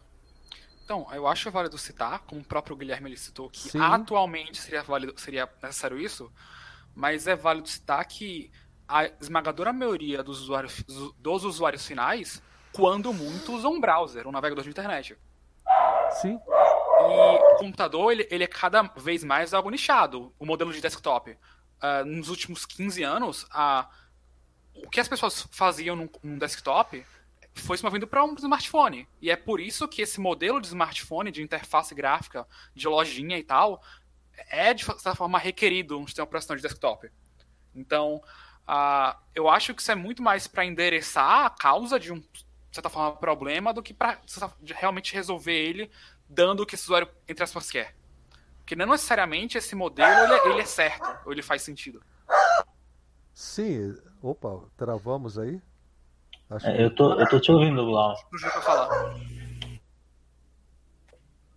Eu, é, eu, eu, eu já faz algum tempo que eu tô com essa ideia na cabeça, mas acho que esse é o momento ideal de dizer. É, uns 10. Acho que cerca de uns 10 anos atrás, eu vi vídeos de palestras do, de um dos advogados da Free Software Foundation daquela época. Hoje em dia, eu acho que ele não, não tem mais não tenho certeza, mas eu acho que ele não tem mais envolvimento com a Free Software Foundation. Mas na época, é, é chamado Eben, Eben Moglen. E ele tem vários textos muito interessantes. Ele é um cara interessante assim, de, de ler. Um, e teve uma palestra que ele deu que ele fala que na época em que ele se envolveu com a computação, apesar de hoje em dia ser advogado, ele tem um, Bom, não é à toa que ele, que ele foi advogado da FSF, né? Ele, ele tem um histórico de programador, um histórico lá na década de 70 é, com, com, os, com os computadores, e hoje em dia atua em advocacia, né? Mas aí ele fala que quando ele começou a entrar em contato com, com programação, ele, ele desenvolvia software em, em tinha uma linguagem específica lá que ele usava, e que quando surgiram as primeiras interfaces gráficas, ele ficou é, chocado com a proposta de uma interface gráfica, e ele via aquilo como um retrocesso para a evolução humana no uso da no uso da tecnologia como complemento à raça humana, né? Que ele que ele via que aquilo era um retrocesso da interface de linha de comando e de programação de sistemas por meio de, de, de linguagem de programação, linguagens simbólicas e tal, que era uma coisa muito é, ligada a, Semântica. A, a, a, a, semântica mesmo, as ideias, os algoritmos, ao pensamento lógico, né, a estrutura, a sedimentação do conhecimento em camadas hierárquicas de conceitos, aquela estrutura lógica que o computador viabiliza, né, da gente gerenciar, gerenciar é, ideias cada vez mais complexas num nível muito maior do que uma pessoa conseguiria pensar de uma vez só por meio dessa estratégia das camadas de abstração, e do, dessa sistematização do conhecimento por meios simbólicos de linguagens, né? E quando ele viu entrando as interfaces gráficas, ele viu aquilo como, como colapso, como a, o retorno a, a, ao, ao, homem da caverna. Que, e ele usa, ele usa uma expressão que é muito significativa. Ele fala o retorno ao apontar e grunhir. Que a pessoa clica em ícones. e as pinturas das cavernas, né? É, então, é, essa, essa frase me marcou, sabe? Essa, essa analogia da interface gráfica como o apontar e grunhir. Porque é algo muito muito rudimentar, de certa forma, mas muito mais intuitivo também. Então, não sei. É, a, a, outra colocação que eu queria trazer é que essa coisa de, da diminuição do tempo pro, que, a, que as redes sociais costumam fazer, que a gente vê nas diversas mídias, ela não é algo totalmente é, inválido. Por exemplo, eu acho que não seria nada, nada bom se essa live fosse um monólogo de 30 minutos do Juca, seguido de mais um monólogo de 30 minutos do Simplex, entendeu? Eu acho que é bom quando a gente tem conversas mais curtas que promovem a, a troca, entendeu? Então a, a, fluidez, a dinâmica. Então não é, não é realmente não é bom um, um, um vídeo ter duas horas de duração é, de, sob essa ótica, entende? Então acho que tem, tem, tem um, um fundo de legitimidade esse desejo por, por uma informação mais concisa. O que eu acho ruim é quando é tão conciso que perde a, a, a, a viabilidade de algumas ideias serem expressadas. Tem coisas que são impossíveis de se expressar em sete minutos. E aí, realmente, isso é um problema. É, é mas, mas eu entendo, eu entendo a validade. Ainda, né? Exato. Porque na aula, a aula tem um ritmo que pensa justamente no ritmo de compreensão. Né? Então a aula tem certas repetições, porque a gente precisa enfatizar. reforçar aquilo, enfatizar aquilo a, a aula tem aspectos de se voltar com um enfoque um pouco diferente a um conceito que foi passado de uma maneira um pouco imprecisa num primeiro momento para facilitar ah, o processo. E tem outra, Cretil. É um ir e vir, né? Eu não sei como é que são as outras aulas que a gente encontra por aí, eu até sei, mas eu conheço as boas, né? E eu tenho certeza que quem faz aulas como Cretil, como eu faço, a gente, a gente não faz a coisa simplesmente ligando uma câmera e sai falando. A gente pensa no que vai apresentar e Sim, como prepara. vai apresentar, se prepara, prepara o material, pensando na forma de auxiliar, da, da eh, melhor forma de auxiliar a pessoa a entender, a assimilar aquele conteúdo que é passado. Claro. Então tem, eh, não é uma coisa simplesmente eu abri um microfone, eu liguei uma, uma, uma captura de tela e saí falando. Agora, é claro, também concordo com o Juca. Numa live como essa, ou em outros tantos assuntos, é, o, o, tempo que a gente está falando de sete minutos não é da fala de qualquer um. Aqui a gente não fala sete minutos, Sim. cada um de cada vez, né? É, porque tem essa, essa dinâmica. Agora, é claro que a nossa proposta aqui, que é a da formação desse aspecto da reflexão, não é possível refletir sobre esse assunto é, em sete minutos Né? É preciso esse um, dois minutos meu, com um, dois minutos seu, com 30 segundos aqui, ali, acolá, mas a pessoa tem que estar envolvida nisso, e ela não precisa desse foco, viu, acho que foi o de quem falou, não foi? Dos 25 minutos. É, sim, sim. O foco para a compreensão de um tema como esse que a gente está abordando aqui, que, que embora seja importante, a meu ver, e creio que de todos e todos que estão acompanhando e participando, é, não exige esse foco tão intenso. Né? E você é quer saber? E você quer assistir, tomar uma água. Não, e outra, é, é, qualquer um de nós que já assistiu uma, uma transmissão ao vivo como essa, um bate-papo, sabe que a gente que está assistindo fica participando da conversa elaborando argumentos, é, é, fazendo contrapontos mentalmente, ou até conversando com uma pessoa que está do lado, ah, o cara falou isso aqui, mas é assim, assim, assado, sabe? A gente participa disso mesmo sem estar aqui na conversa. É, é uma conversa íntima que acontece e o objetivo é provocar essa conversa íntima. É exatamente o objetivo. E aí, se vai durar uma hora ou duas, depende da, da, da, qualidade da conversa, sabe? O papo tá bom, o assunto tá fluindo. E não importa se você vai esquecer a primeira, a, a primeira opinião levantada, porque já gerou o efeito desejado, que é fazer você, do outro lado, fazer a gente aqui que está participando, elaborar mentalmente as ideias, organizar, compartimentalizar sabe, classificar não com esse, essa burocracia que eu estou falando, mas é o que a gente faz nesse processo. A gente está exercitando é, esse hábito com esse tipo de conversa. Eu, eu ia dizer que, que recentemente, na semana passada, a gente tinha combinado na sexta-feira de bater um papo sobre o sobre o Stream Deck, né, Decretio? Hum. A gente ia, ia, ia bater um papo sobre programação lá de um, de um tecladinho lá que o, que o Cretio comprou, que a gente está tentando fazer uma solução em software livre para gerenciar ele. E só que o Cretio, por alguma razão, não pôde estar presente. E eu acabei começando uma, uma outra, um outro assunto. E esse outro assunto, cara, é um negócio assim, que saiu do nada. Foi, foi uma situação dessas de abrir uma live sem ter preparado nada. Mas já, já fizemos quatro lives de duas horas de duração cada. A gente tem oito horas de conteúdo aí que eu fiquei pensando, meu, como é chato. Eu, eu em off, né? Fiquei pensando, como é chato esse assunto. A gente está oito horas escrevendo letrinha, escrevendo Python na tela. Quem, quem são os malucos que têm saco de acompanhar isso, entendeu? Porque. Mas pois é, né, Ju? É que, aí é que tá, né, cara? É, inclusive, eu falei isso num, numa das que participei, né? Foi acho que na última, né? Uhum. É, o fator propedêutico disso. Quer dizer, não é o, o, aquela história lá do. Não é o fim por, pelo fim, né? é a viagem. É né? a viagem que então, importa. É, ali, tentando desenvolver um, um, um editor de, em modo texto, um editor um editor uh, uh, binário em modo texto, um editor hexadecimal, aliás, em modo texto, ex-it, né?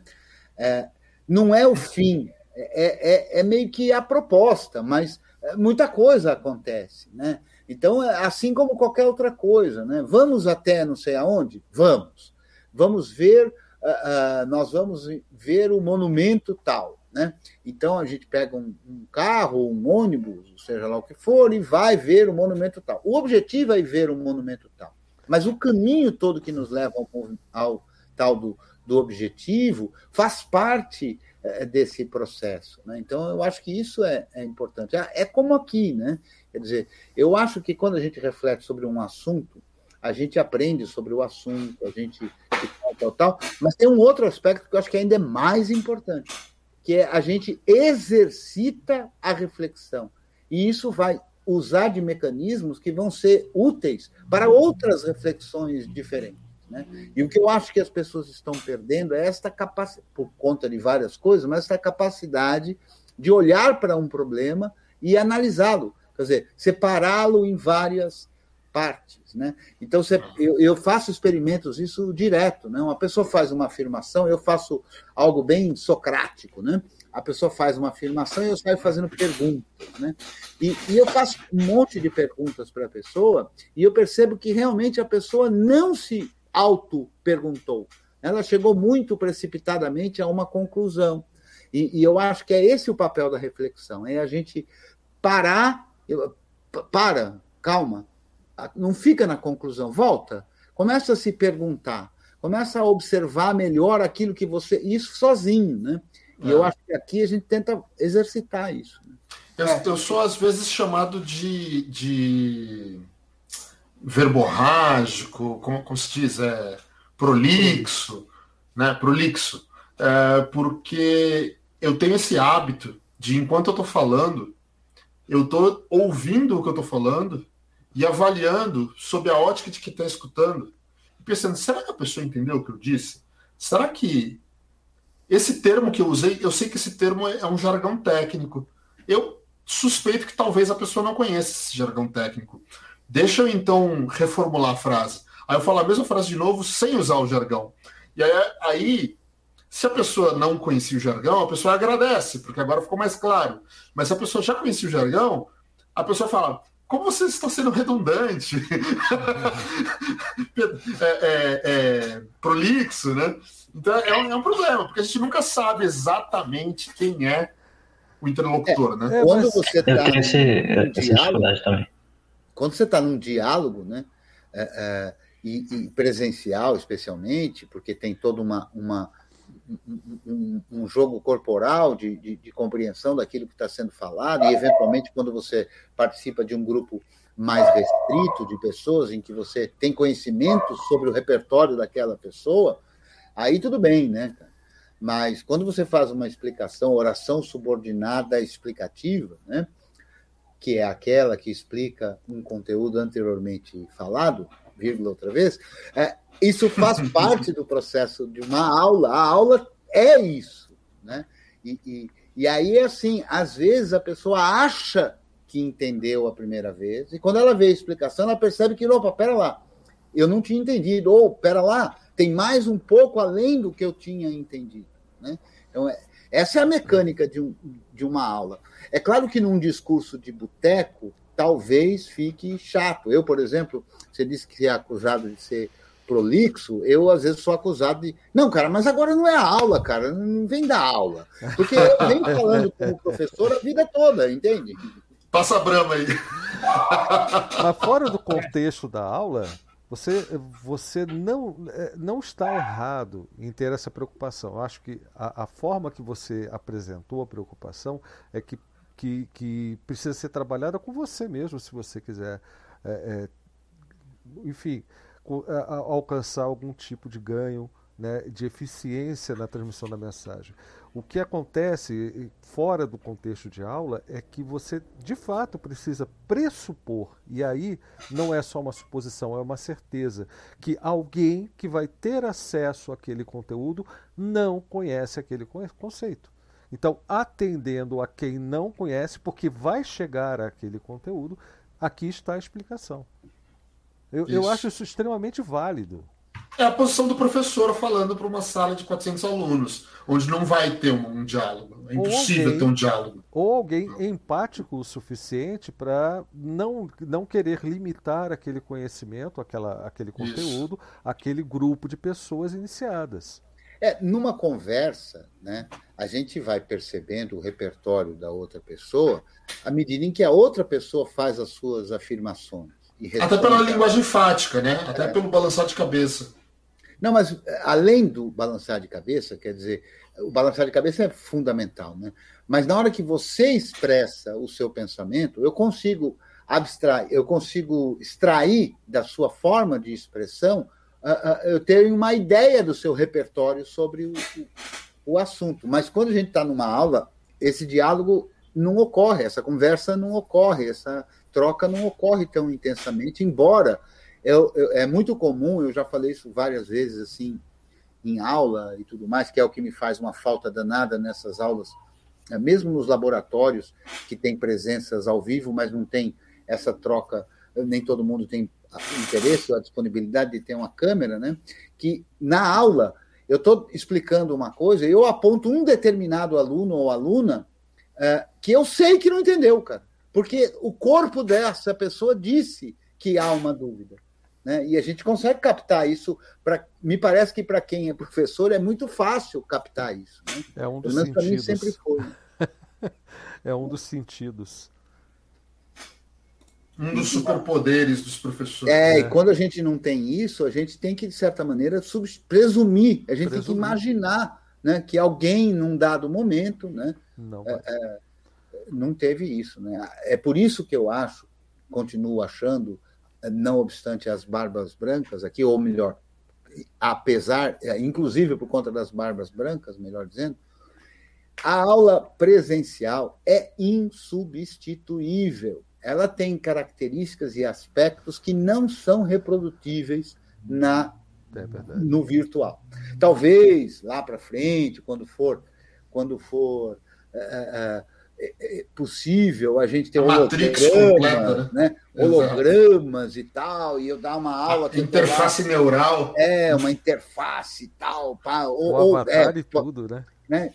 Isso, então que a gente consiga ter essa interação assim com, com os sentidos mesmo, né? Sentindo as coisas pelos sentidos, é, porque veja, não obstante a toda a tecnologia que dispomos, a gente continua animal, continua tendo todo o aspecto animal que, que somos, né? Da natureza que somos. Né? Então, Eu achei interessante você trazer essa questão da, das interfaces, né? Porque a outra coisa que eu estava pensando, justamente o assunto de hoje são as interfaces, né? Não exatamente as mesmas que a gente está falando, mas são interfaces. Que é a interface de texto e a interface gráfica, né? É, é, eu entendo que a, a, a, o predomínio de interfaces gráficas hoje em dia tem a ver também com algo natural do ser humano, que é a, o volume de banda de dados visual, que é muito alto, e a banda, ou seja, o input para o ser humano são os olhos, né, no computador. Você vê a tela e com os olhos tem esse input de, de banda larga de imagens. É muita informação muito rapidamente conseguindo ser absorvida pelo cérebro. Só que o seu output é de banda estreita, que é o clicar de um mouse ou o digitar de um teclado num, num terminal. Então eu entendo que as interfaces gráficas, onde você clica com o mouse, onde você arrasta, desenha, ela é um pouco, não, não chega a ser tão larga a banda quanto a do input, mas é melhor do que do teclado, de catar milha no teclado, digitar comandos e por meio de abstrações de comandos. É, é, eu, eu, eu acredito que a banda de input é maior quando você consegue rabiscar na tela, fazer gestos mais intuitivos. Né?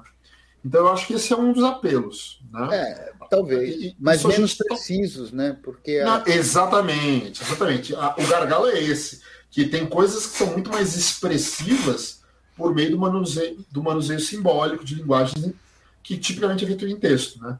É, mas... mas você sabe que, que o ponto não é nem se é melhor ou pior, mas a, a questão que, que, é muito colocada, Juca, é assim: é, você vai pedir ajuda em um grupo, por exemplo.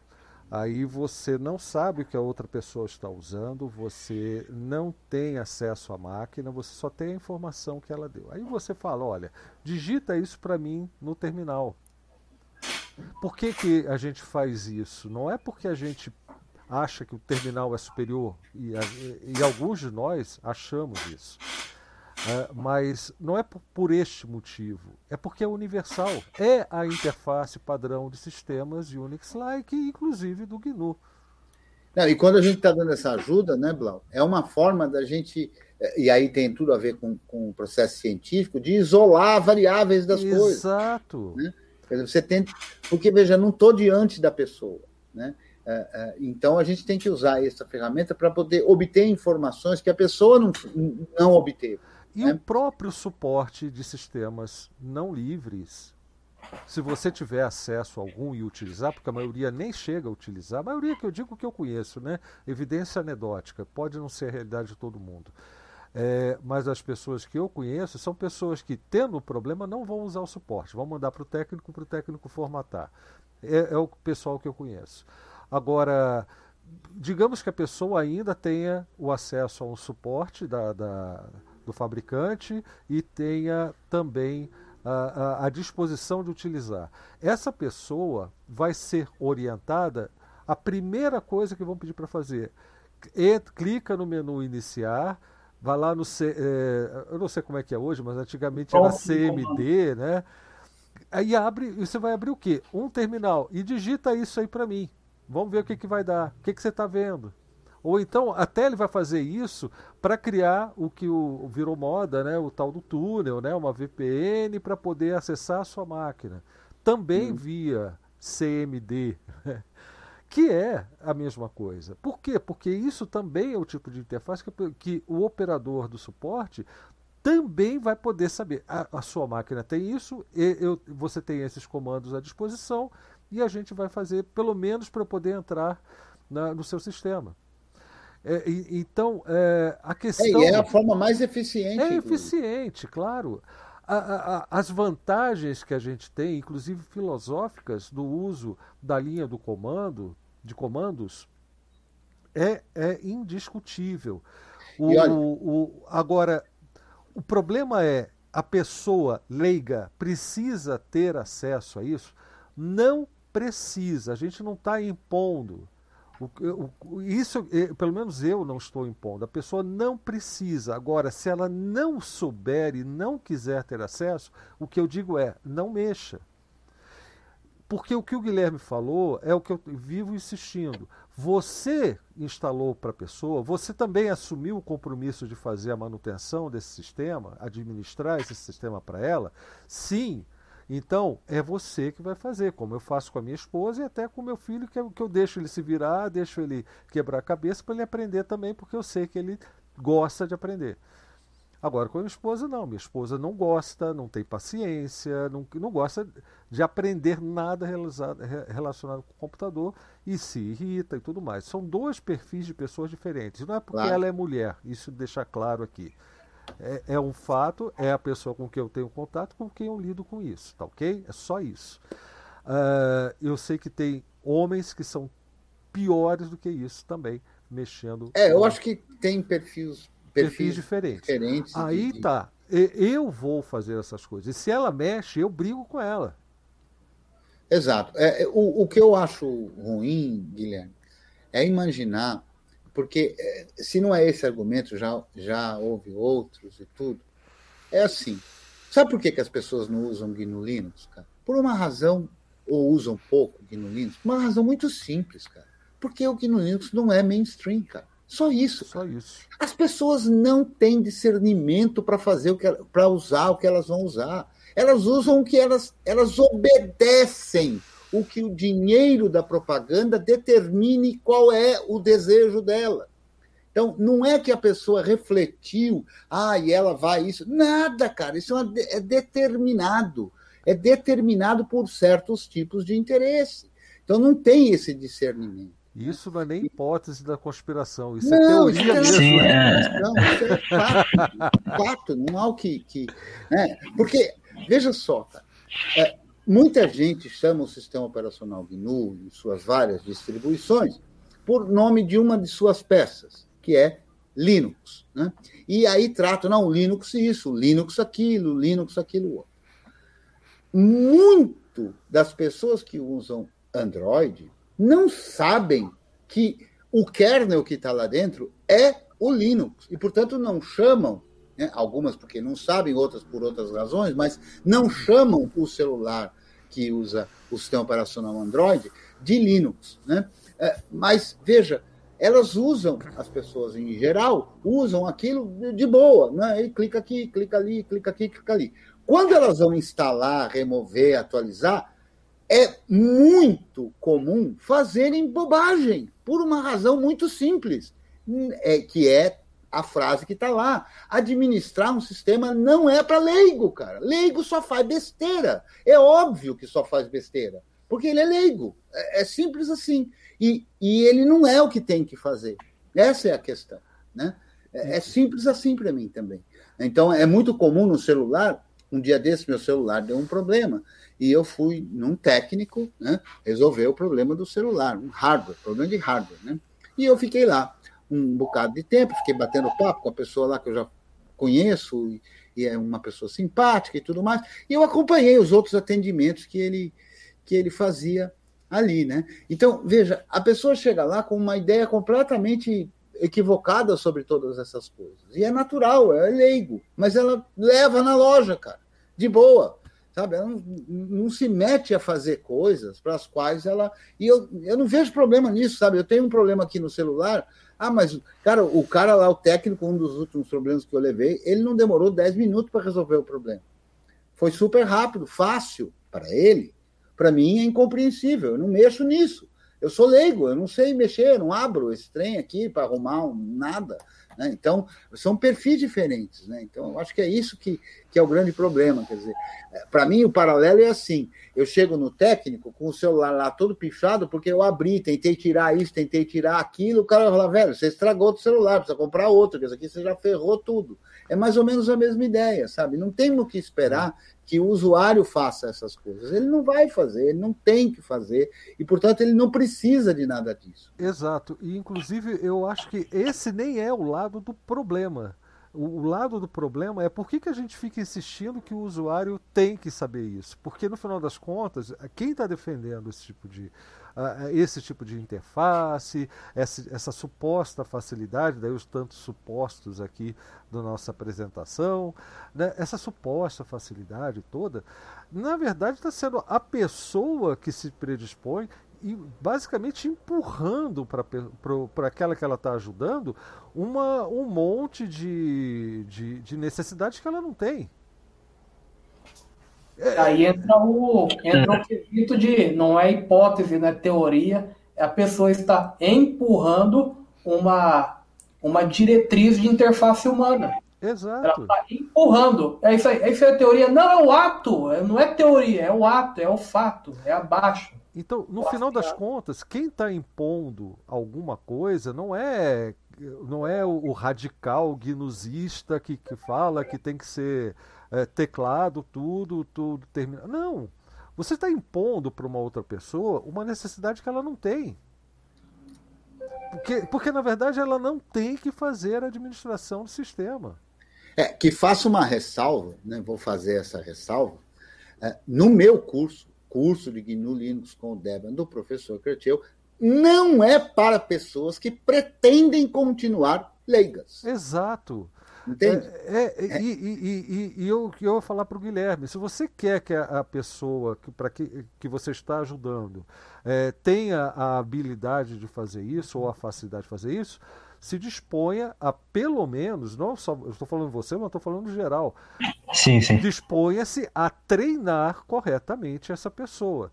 Treinar é uma palavra que eu não gosto de usar muito, mas enfim, é, no sentido de treinamento de empresa mesmo, aquela coisa de, de no mínimo ela saber o que fazer, como fazer e por que fazer. É, é essa etapa instruir, mesmo. Instruir, eu acho que é mais interessante. Isso. Instruir a pessoa então, e acompanhar uma... por um bom tempo, é, porque demora. tem uma coisa que acontece que é curiosa, que já se passou tanto com o meu pai quanto com a minha mãe. Né? É, que quando eles têm algum problema de tecnologia, né, aí eles eles tentam, e é muito comum, não é só meu pai e minha mãe, mas me parece que o leigo tenta fazer isso de uma forma geral, ele tenta fazer parecer que ele não é leigo, ele tenta usar termos, é daí que vem o reconhecer, ou essas coisas. Uhum. Ele tenta dar a impressão de que ele sabe alguma coisa. Né?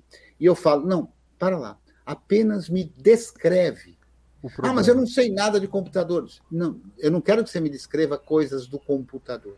Eu quero que você me descreva os movimentos que você fez, o que você foi fazendo e o que foi aparecendo, porque se eu não estou vendo, é desta informação que eu preciso. Né?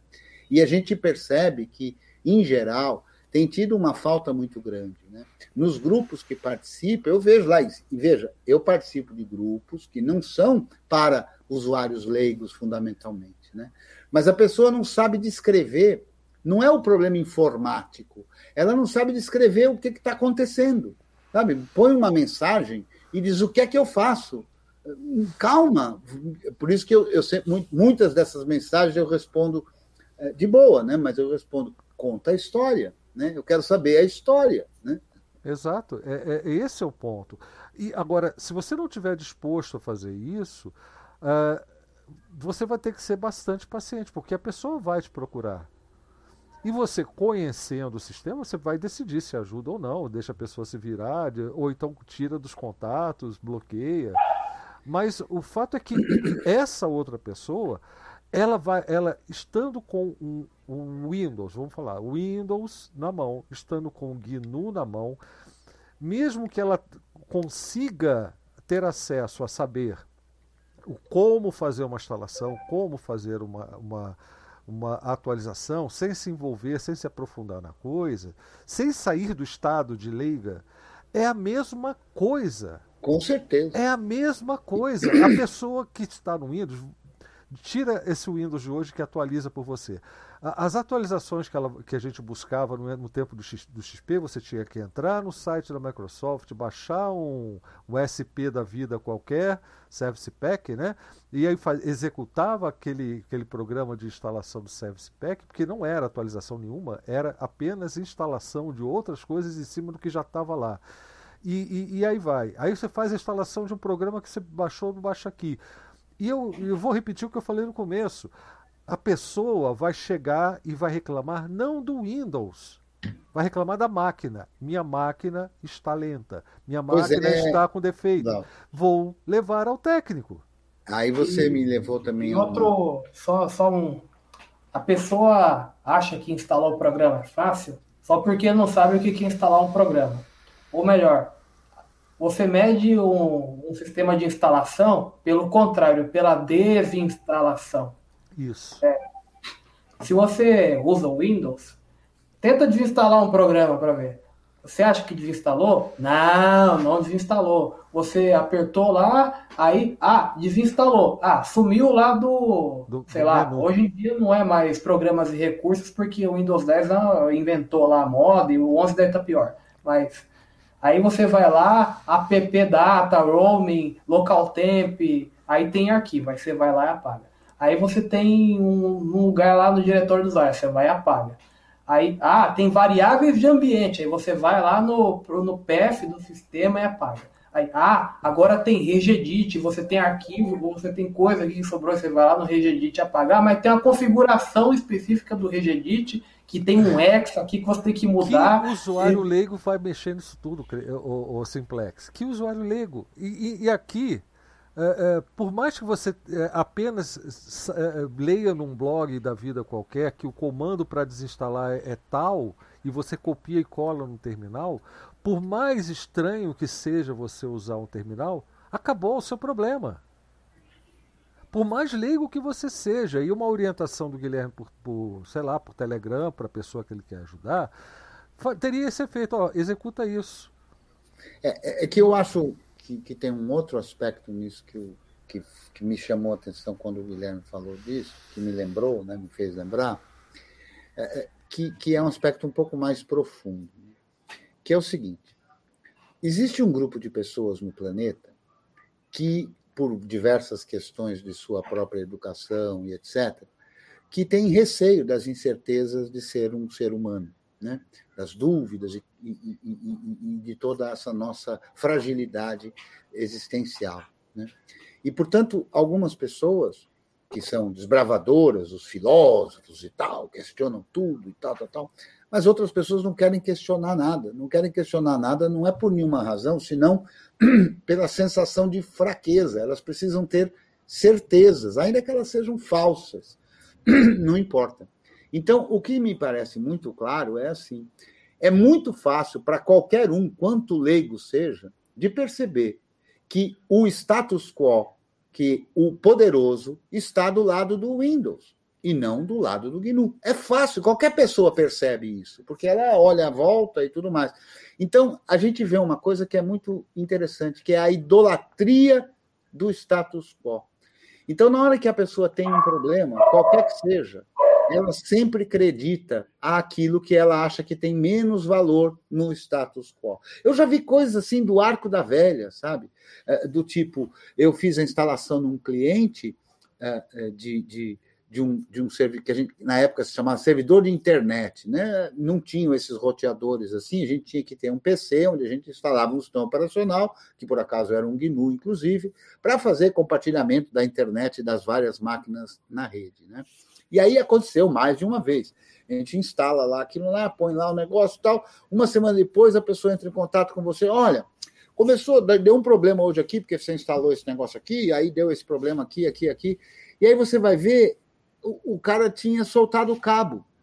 Então, é muito comum as pessoas humanas fazerem isso né? elas encontram naquilo que elas acham menos ligadas ao status quo para responsabilizar. Ah, mas você sabe que o Windows funciona sem cabo, né, Cristian? Pois é, então.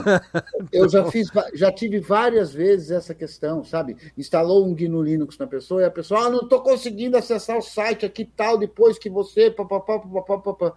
Aí você vai olhar, ela digitou o endereço do site errado. Né? Exato. Mas ela encontrou e é isso, o GNU Linux serve muito para isso. Ela encontrou uma justificativa para todo o problema que ela tiver, mesmo que esse problema seja dela mesma. E então, sabe qual é o mecanismo? Ela encontrou um culpado para tudo que ela faz de errado. Né? E a gente vê isso acontecer em empresas, sabe? Não, ó, é, tal coisa passou a funcionar pior depois que vocês instalaram aí esse GNU Linux. E essa coisa que a pessoa se referia continuava funcionando do jeito que sempre funcionou, entende? Então a pessoa acha Tipo assim, né? Ah, o banco de dados, eu notei que o banco de dados ficou mais lento na última semana. Cara, ninguém mexeu no banco de dados. Ah, não?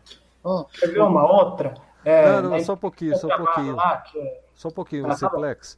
É que o, o Carlos fez um, um, comentário que tem tudo a ver com, com o que o Cretil está falando agora, com um detalhe a mais que o mecanismo que essa imposição chega para a gente é através de uma suposta liberdade de escolha. É, é, é, o argumento, mas eu, eu, eu, não tenho o direito de escolher, não tenho a liberdade. Vocês ficam falando de liberdade toda hora, mas e a minha liberdade de escolher o que utilizar? Então, o, o Carlos Souza colocou aqui no chat o seguinte: por isso existem diversos sistemas operacionais, cada um entrega um propósito e as pessoas escolhem. E é aí que está, Carlos, não escolhem. Elas não têm capacidade de escolher. Não é uma escolha quando você está sendo levado a utilizar X ou Y. Não há uma escolha nisso, há a ilusão da escolha. E aí que entra o que o Simplex falou também do tal do fetichismo, né? É o fetichismo da mercadoria, inclusive, né? É, então, é, não existe isso de escolha, de quando você está escolhendo é, é por imposição, por, por massificação de um determinado valor. Que não existe. Não existe, simplesmente não existe. Tá? A pessoa que não quer ser da área de informática, não quer ter, como você coloca aqui, é, é, que não quer ter contato com esse tipo de conhecimento, não precisa em ambos os sistemas. Você não precisa. É, esse é o ponto. Uhum. Mas enfim, diga, Juca. Eu vou sair por uma tangente aqui, fazer uma viagem na maionese, vocês me desculpem, tá? Mas, Mas é porque eu estava eu tava ouvindo o Cretil falar, já não, não, na conversa anterior, nem nessa agora, uh, já num assunto anterior dessa live, é, e ele falou que, na verdade, as pessoas usam o que usam porque são induzidas a, a usar pela propaganda massiva, pelo que o dinheiro dita, certo? Pela, pelas mídias, pelo, pela propaganda. Propaganda né? no sentido nazista da coisa, que, é. que, não é necessariamente um anúncio no jornal, não é necessariamente. Isso, isso, é pela cultural, agenda. É cultural, é agenda, exatamente, é uma agenda. Isso. E aí eu fiquei pensando, e aí vocês seguiram a conversa, e eu, eu acho que eu até boiei um pouco no resto que vocês falaram, porque eu fiquei viajando na maionese aqui. Mas enfim. É, eu fico pensando assim, poxa, se eu acho que eu concordo, eu, eu concordo bastante com o que o Cretil fala, de que, é, de, de que a coisa é induzida. Me preocupa um pouco pensar que mudando a propaganda daria para mudar também a adoção, mas que adoção por adoção também não faz muita diferença, porque a gente já viu, até mesmo na época em que o, em que o governo brasileiro apoiava o software livre oficialmente, uh, que não é o caso hoje em dia, A gente via que tinha eventos falando muito sobre usuários, usuários, software livre, usuários, mas não adianta nada ter usuários usuários se os usuários não entenderem qual é o motivo. Né? É nisso que Porque eu falo sempre. O primeiro motivo sedutor que o software proprietário trouxer vai fazer migrar de novo, entendeu? Então, se você não tem um, uma compreensão mais é, bem fundamentada do, da, da, da, razão tanto moral quanto ética de se usar software livre, é, é muito fácil mudar de opinião. Então, eu acho que essa é, forma... A adoção que importa, é a, que modifica, que tem a capacidade de modificar, é a adoção do espírito do compartilhamento, do conhecimento e da liberdade das pessoas. Essa isso, adoção isso. muda. Usar é. o sistema A, B ou C não muda nada. É, então eu acho o que o para provar isso, né? É. é, o, ideal, o ideal seria isso. O ideal fosse que as pessoas entendessem o motivo da coisa, em vez de simplesmente adotar. Então, é, métricas de market share pouco importam nesse sentido, né? É, é, mas aí a, a viagem da maionese é a seguinte: eu fiquei pensando, poxa, então se, um, se, se, se é a mídia, se é a propaganda, se é a agenda que define o comportamento das pessoas, então será que numa nação hipotética que tivesse uma mídia distinta, que tivesse uma propaganda distinta, o comportamento seria distinto? Acho que sim. E eu fiquei viajando, né? Falei, será que, será que a gente precisa abrir a nossa ilha no Pacífico, a ilha do software livre, que tenha como, por lei, que não pode manter segredo sobre, sobre desenvolvimento tecnológico científico. você já leu o Banquete?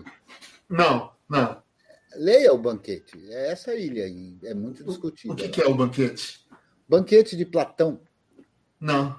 Eu vou mandar para você. Tá bom, tá bom. Mas então, aí o lance é o seguinte. Domínio público, viu? É, então. É, é, muito, é muito perigoso isso é muito perigoso você querer passar qualquer tipo de lei que diga que o segredo é proibido, porque isso pode causar um estado totalitário. Então, na verdade, teria que ser muito cauteloso e dizer que o segredo científico-tecnológico é proibido. É ilegal. É ilegal manter segredo sobre desenvolvimento científico tecnológico. Essa seria uma nação onde eu queria é, morar, ou viver, ou ser cidadão. É, onde eu pudesse ter a minha privacidade sobre aquilo que cabe à minha pessoa própria, indivíduo, minha casa, minhas relações, minha família, etc. As coisas que fazem parte, onde eu não quero que o Estado se meta, né? Mas, por outro lado, o conhecimento e a evolução técnico-científica deveriam ser integralmente de domínio público nessa nação. Até porque existe uma distinção que eu gosto sempre de falar entre segredo e, é, é, e privacidade. Né? Ah. E aí o exemplo mais que não é da minha autoria, essa analogia, né? Mas é assim: você acorda e entra no banheiro, passa lá meia hora, com a porta fechada ou trancada. É, a sua companheira sabe exatamente o que você está fazendo lá. Não é um segredo, mas eventualmente você prefere fazer sozinho, né? Então é muito diferente segredo de privacidade. Privacidade é aquilo que você quer fazer num espaço privado, só seu. E não necessariamente é um segredo. Né? segredo e a é... consequência também, que você não citou, o, o, o Juca, é que você também poderia, como participante da sociedade, decidir os rumos da tecnologia. Isso, esse não, é, é, um aspecto essa que, é a motivação. Porque, é. independente do que você faz no seu espaço pessoal, individual, o espaço coletivo ele está muito mais vulnerável do que a sua privacidade no, no regime que nós vivemos hoje, da, das supostas propriedades intelectuais. Ou seja, a minha proposta é transformar o copyleft em constituição de uma nova nação. Não, plataforma do Juca para 2022. É, deixa o Mauro falar. o Mauro está tentando falar. Eu acho que no mundo não rola isso, mas quem sabe em Marte, quem sabe na Lua. Então, Juca, eu espero que não. Assim, porque você, você teve o cuidado de falar ah, é, informação científica, tecnológica e tal, para tentar resguardar as pessoas. Mas os seus dados médicos são uma fonte maravilhosa de pesquisa médica. Então, de acordo com essa ideia, eu teria que liberar meus dados médicos. Mas aí. Mas aí, qual o problema de liberar dis- meus dados médicos? Mas aí, essa disputa iria para o STF, porque é cinza. Mas qual é o problema de liberar os dados médicos? Rafa?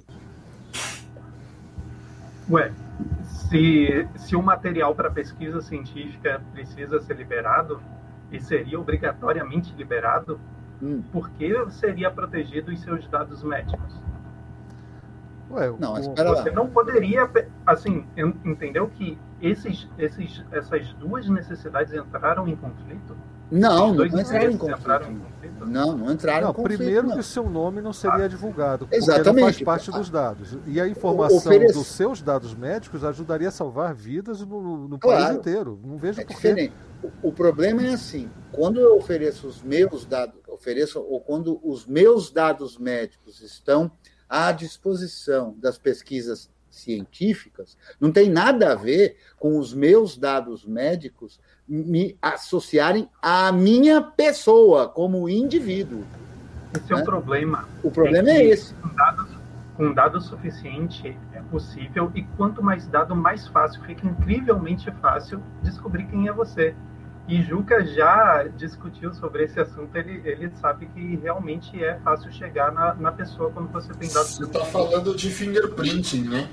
É, Entendi. ou É análogo ao que se faz com o browser. Então, de toda forma, de toda forma, o problema em si pode ser consequência um do outro, mas o problema não é a liberação dos dados. O problema é o que é feito com os dados, que é o problema.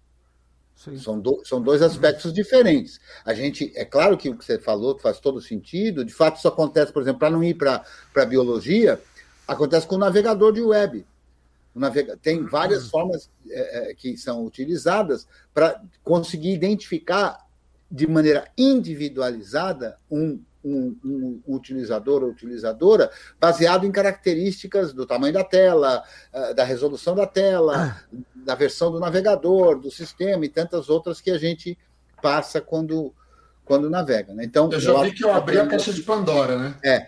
Dá para ir nesse paralelo aí. É só botar um Mas eu artigo que primeiro Tem aí. um probleminha que que eu é. acho que a questão é o seguinte: isso aí é meio que proibir querer fabricar faca, porque alguém pode pegar a faca e cortar o pescoço do outro. Percebe? Eu Mas acho aí que. tem um argumento do seguinte, é aquela coisa que eu disse uma vez. É, ele- coisas têm finalidades. Martelo serve para bater. Ah, mas o cara pode. Não, martelo serve para bater. É, então tem coisa que você põe na balancinha. É, existem coisas que amplificam o poder de forma diferente. E essa é a balança que interessa. Dado Ah. médico, público, de todo mundo, na, é, tem potencialidade para quem? Para fazer o quê? De que jeito? Ah, estado de, estado de eugenia, essas belezinhas aí. Agora, martelo? Ah, martelo, por exemplo, a gente pode ter uma revolução armada aí, todo mundo com martelo na mão, não sei. As coisas esdrúxulas assim, não é a mesma proporção. Quem sabe com um Então- martelo e com uma foice, né? É, agora, o, o- a questão aí, o, já que é hipotético, tudo isso é hipotético, então a gente tem que supor que essas leis seriam obedecidas, é só questão de colocar o artigo primeiro, fica vedado o uso desses, de qualquer informação para é, triangular pessoas, vamos dizer assim, É, individualmente. mas a lei não regula bandido, né? Não, é, é- é um país hipotético onde todo mundo respeita a lei. Essa, esse é Ah, o tá. país do, do Esse é Juca, não é. Brasil, não é Estados Unidos, não é nada disso. É o país do Juca. É, Ah. quando você puder confiar que todo mundo vai respeitar É um lei. país onde todo mundo segue a lei, não É. tem lei. É, é exatamente. É uma situação É o totalmente. país do Juca que pode ser o nosso país, se vocês se juntarem. né? Mas aí você não tem como prever bandido, como o Cifuentes falou, exatamente. Né? A, a- a- só vale numa situação utópica, hipotética, e, e a utopia serve para isso, viu, gente? Eu acho que não é nenhum exercício inútil. É, o- utopia serve para dar um norte, a gente nunca chega até lá e passa justamente por isso. Ah, aqui tem um bandido que não permite que a gente faça isso. Como a gente pode elaborar melhor essa ideia e preservar as pessoas? Isso é, é, é um exercício excelente. Bem-vindos à Gnulândia. Pô, Eu imagino você e o Tatu do lado, né? O Mr. Hork. e o tatu. Eu já tenho o passaporte tatuado na minha batata. Opa, isso é bom, isso é bom. Bom, gente, é, já encaminhando para o final, o, parece que o, que o Cretinho pendurou a chuteira na câmera, não sei o que, que ele pendurou ali. Considerações finais, encaminhando, porque já passamos de duas horas de live aqui. Vamos lá, porque senão o pessoal vai querer que a gente faça sete minutos só. E aí? Mas vamos lá. Quantas lives teriam sido? Duas horas dividido por sete minutos. Faz a ah, conta aí. Manda eu fazer conta? Não, no mínimo Dá um pouco, 20, um né? pouco menos do que 20. É umas, umas 17, eu acho. É, depende do tempo total, umas 20. 20, é.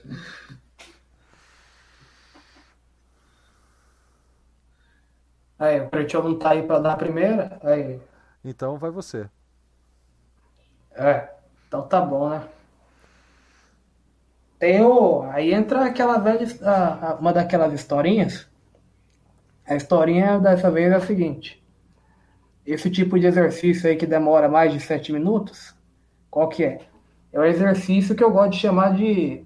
É, eu não sou um camarada que gosta muito da palavra pensamento crítico, porque eu tenho uma outra chamada decantação de ideia. O que, que, que é isso aí? Você pega uma pedrinha, é, você pega uma, você pega uma água ali que está meio turva, você pega, deixa num canto e deixa ela parada.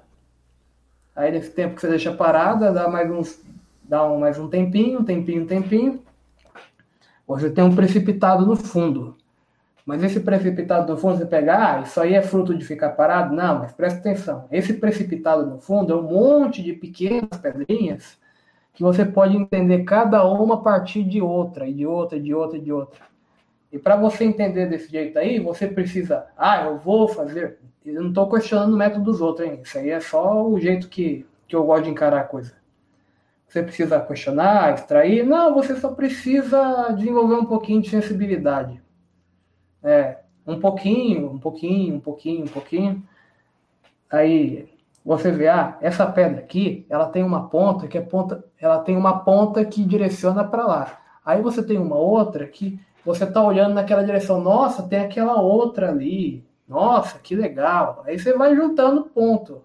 É, é só uma questão de sensibilidade. Aí o Juca é chamado de prolixo, o Cretil é, é, tem uma mania professoral e eu tenho essa mania de, de ficar tirando coisa que não tem nada a ver, porque esse é o, digamos assim, o meu exercício estranho que quando eu tô, quando eu tô falando, eu tô ouvindo os outros, eu tô pensando, nossa, tem data essa... vênia, eu acho, data máxima vênia, eu acho que você não, não introduz aqui coisa que não tem nada a ver, não, hein?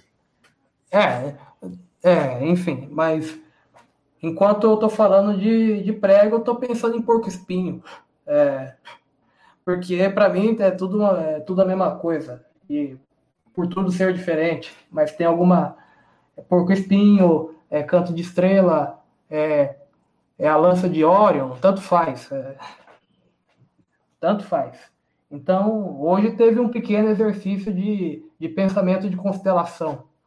Você tem desde cinema até, até a carta lá do o, o sujeito lá reclamando que a interface gráfica era um retrocesso do, do Pontar e Grunir, até até hipótese da conspiração. Então, cada, cada um com suas doideiras. Tá certo, Simplex. Olha, muito obrigado mais uma vez, viu? Boa noite. Próximo? Ah, estamos nos, nos finalmente, né? É, é, isso aí. Ah, então tá bom. Então deixa eu me adiantar aqui, que eu estou todo atrapalhado aqui hoje.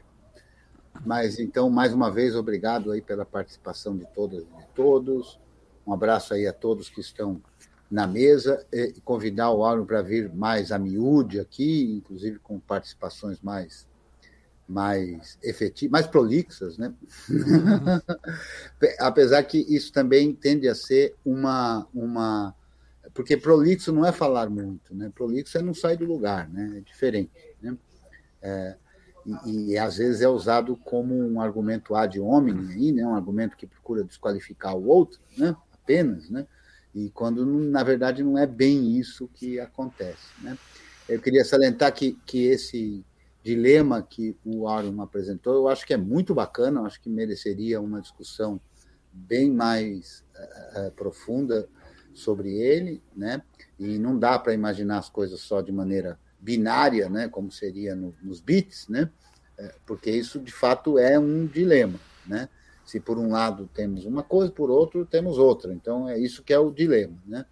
Então eu acho que seria um assunto bem interessante de ser tratado também numa possível LTS da vida aí, né? Lá mais para frente. É, na, na segunda etapa, LTS, na próxima a, etapa. A versão do Ubuntu, LTS? Não, não, não, é não. TLS. TLS, oh, desculpa. É, TLS. Tá é que é aquela coisa de viajar com os termos aí que estão. E você já sabe, né?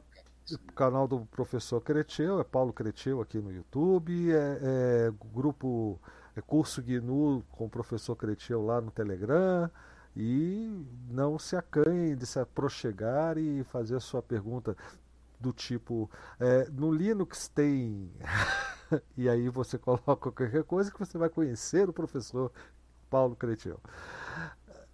É, quem mais? Quem vai da sequência? Hoje o Simplex deu boa noite, você viu, né? Hoje, hoje ele fez as considerações finais que ele não costuma fazer. É que hoje é 99, aí agora acabou. Ah, entendi. É, vamos lá, quem, quem vai em seguida? Juca, vai você, vai você, Juca. Porque é prolixo. E... Vamos lá. Minhas considerações finais são as seguintes. A live de hoje foi sobre primariamente, o tema, o mote principal foi é, essa questão da linha de comando e da interface gráfica. E eu gosto muito de usar linha de comando, mas no meu dia a dia uso muito interface gráfica. Configuro minha placa de rede via interface gráfica, seto meu Wi-Fi pela interface gráfica, faço um monte de coisa pela interface gráfica. E eu já recentemente cheguei em, em situações onde eu não sei o que está acontecendo de errado e eu preciso fazer um diagnóstico. E eu me sinto perdido, porque eu fiquei tantos anos me acomodando no, no conchego, de, no aconchego do, do, da interface gráfica, que é tão prática, que quase sempre funciona, que eu acabei esquecendo como é que se faz para verificar o, o, a configuração na placa de rede, no, numa linha de comando, até mesmo porque com o passar do tempo essas coisas mudam, né? Tem modernizações dos subsistemas e dos comandos, e as, as coisas mudam, os comandos são outros, né? Uh, a versão moderna de tal comando é aquele outro comando. E como eu não usava comando nenhum, porque eu fazia tudo clicando e grunhindo, é, eu, eu, tive essa dificuldade recentemente. O que me faz lembrar que existe a linha de comando para esse tipo de coisa também. E eu tipicamente peço ajuda do, do professor Creteu nesses casos. Né? Mas aí, o que eu queria dizer é que eu acho que é legítimo um sistema operacional 100% gráfico, uh, desde que ele não impossibilite os caminhos, esses caminhos mais profundos em suas entranhas pelas interfaces de texto, tá? E eu acho que se a gente tem uma missão como é, movimento social, político, tecnológico do movimento software livre, de arrebanhar mentes para a nossa causa, eu acho que é importante, sim, que a gente tenha um sistema operacional que seja viável, até mesmo para aquelas pessoas que não estejam interessadas em se aprofundar nas tubulações do nosso esgoto, entende?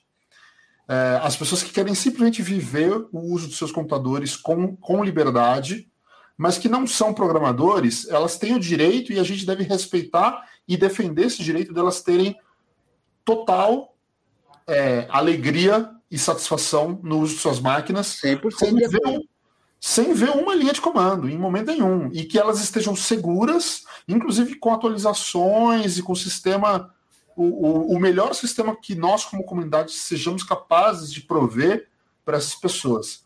Não é porque elas não tiveram a mesma decisão que nós em seguir uma vida técnica, não é por isso que elas não têm o direito de ter a computação segura e que as respeite, respeite a privacidade, né? Então, É, eu, eu, eu, eu, digo isso assim para combater essa, essa mania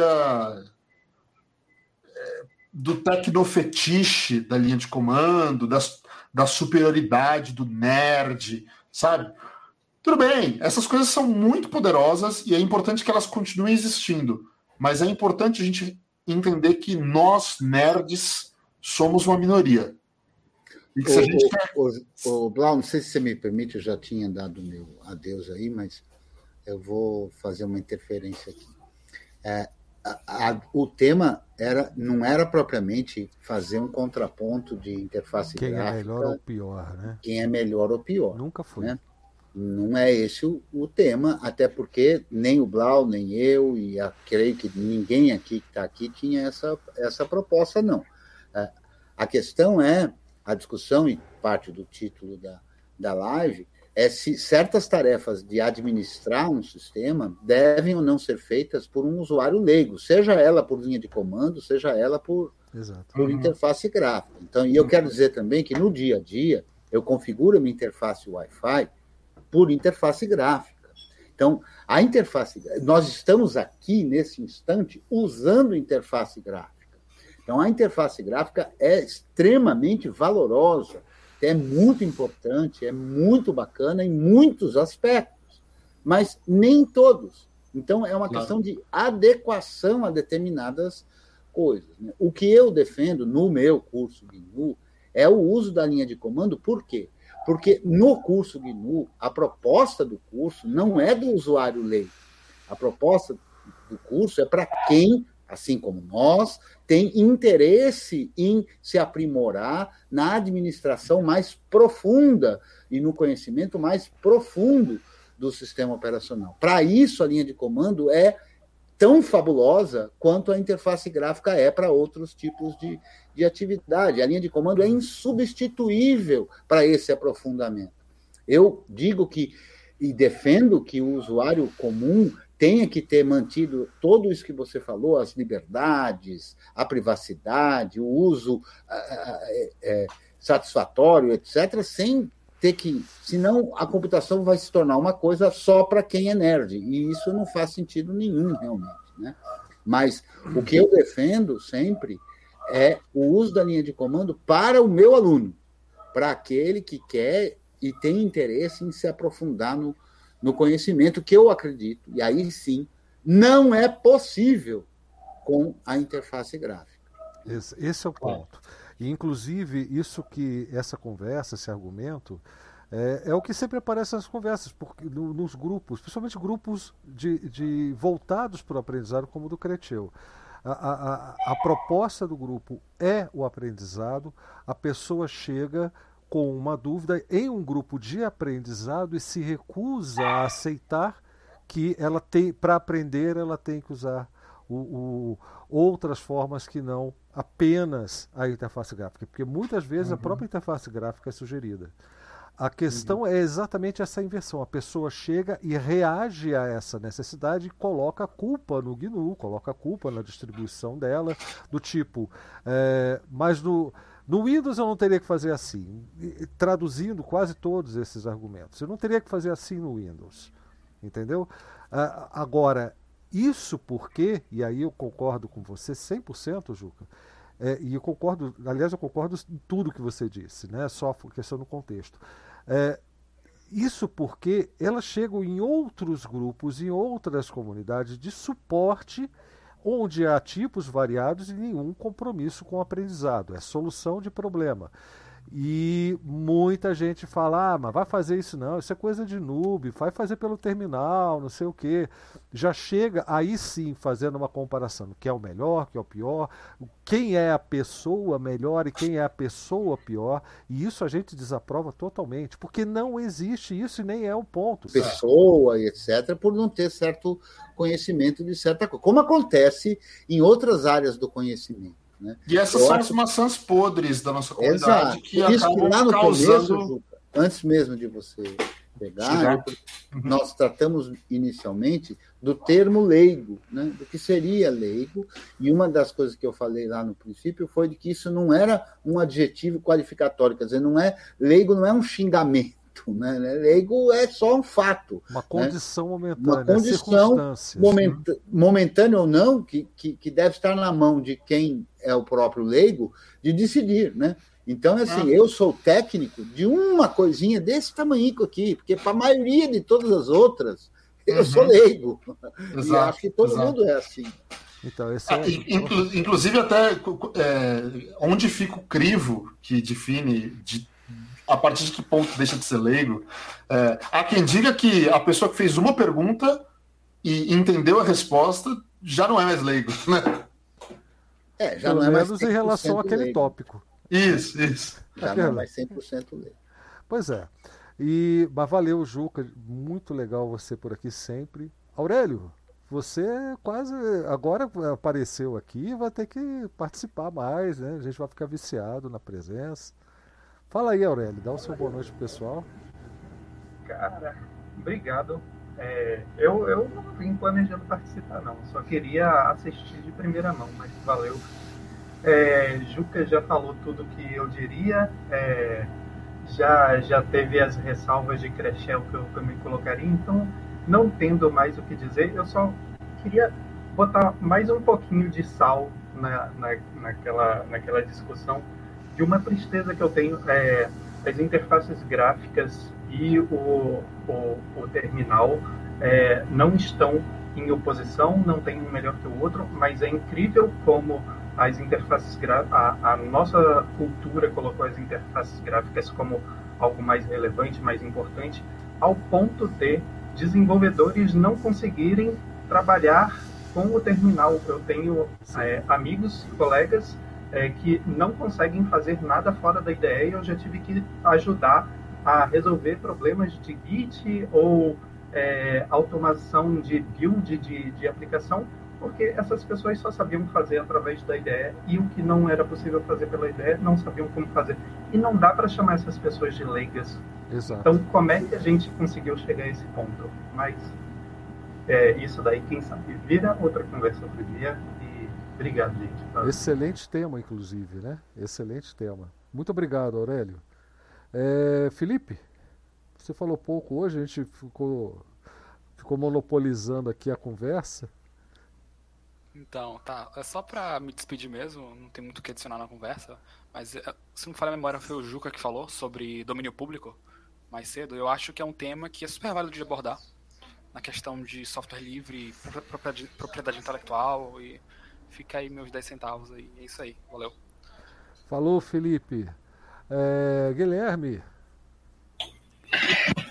Eu gostei bastante da conversa. É, o ponto que eu coloquei é, é deu para ouvir bastante uh, visões diferentes, né?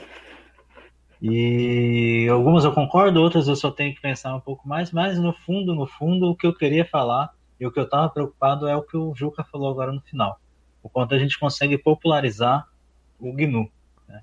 E então gente, eu gostei que a gente fechou de uma maneira boa e, e todo mundo meio que observando que no fundo é, era essa questão ou é uma questão que a gente deve se importar.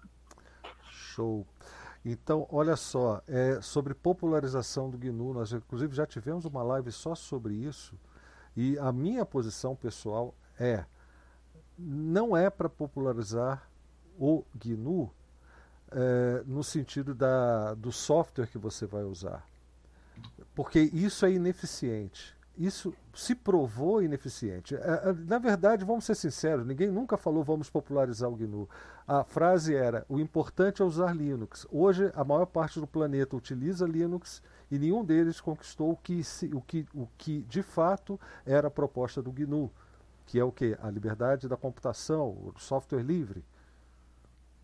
É, isso é um ponto, é, é um ponto fundamental para mim. É mais difícil? É. É muito mais difícil você não você é, é, trabalhar a mensagem junto com a tecnologia é, é, do que apenas a tecnologia. É apenas algo que vai rodar no seu computador e você esquece por que, que está ali e é seduzido por uma, uma animaçãozinha diferente na nova versão do Windows ou então pelo apelo mercadológico de um MacBook, alguma coisa assim, você vai para o software não livre, né? vai para um sistema operacional que não é livre. Aí é, é complicado. Né? Não, não é pelo lado da, exclusivamente daquele software que é livre. Tem que ir para o lado do software livre. Isso, para mim, é, é, é, é uma ideia que dificilmente eu encontrei algum argumento contra. Eu só acho que esse trabalho todo é que atrapalhou a gente. É, às vezes eu sou, eu, eu, sou, eu sei que para muita gente que está trabalhando nisso, que está nos eventos dos 20, nos últimos 20 anos, pode parecer ingratidão, não é. Mas essa postura em especial, eu acho totalmente errado e eu acho que causou é, a causa é, é, uma das causas da dificuldade. Não é só o mercado, não é só a propaganda, não é só a massificação. Porque é, é que, que, que adianta números de, de utilizadores, de, de, usuários de Linux? O que, que adianta? O que, que muda? Mudou nada. Mudou absolutamente nada. Entendeu? Não é, não é o software que você usa, é, é o, o, conceito, é o que te faz usar esse software que é importante.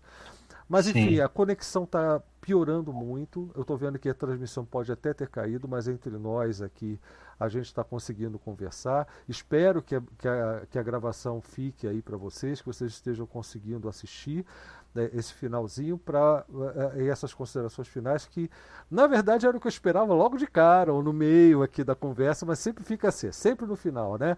Na hora de, de, de sair da festa que acontecem os melhores papos, os melhores beijos, os melhores salgadinhos, a melhor a cerveja, a conversa esquenta, né?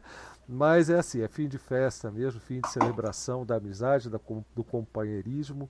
E eu espero que a gente tenha conseguido atingir o objetivo, que é o que é sempre, fazer a gente pensar, né? A gente né, movimentar esses dois neurônios que sobraram na nossa cabeça, que deixaram para a gente controlar, né, para a gente poder fazer, uh, praticar o, o, o é, exercitar o senso crítico. Né? O Lembrando que tem pós-live, né? Fechando aqui e a gente continua nós, batendo papo. Entre nós entre a gente nós, continua. É. tá certo, gente? Olha, muito obrigado. Eu vou encerrar torcendo para que não se perca esse finalzinho. Um grande abraço. Happy hacking!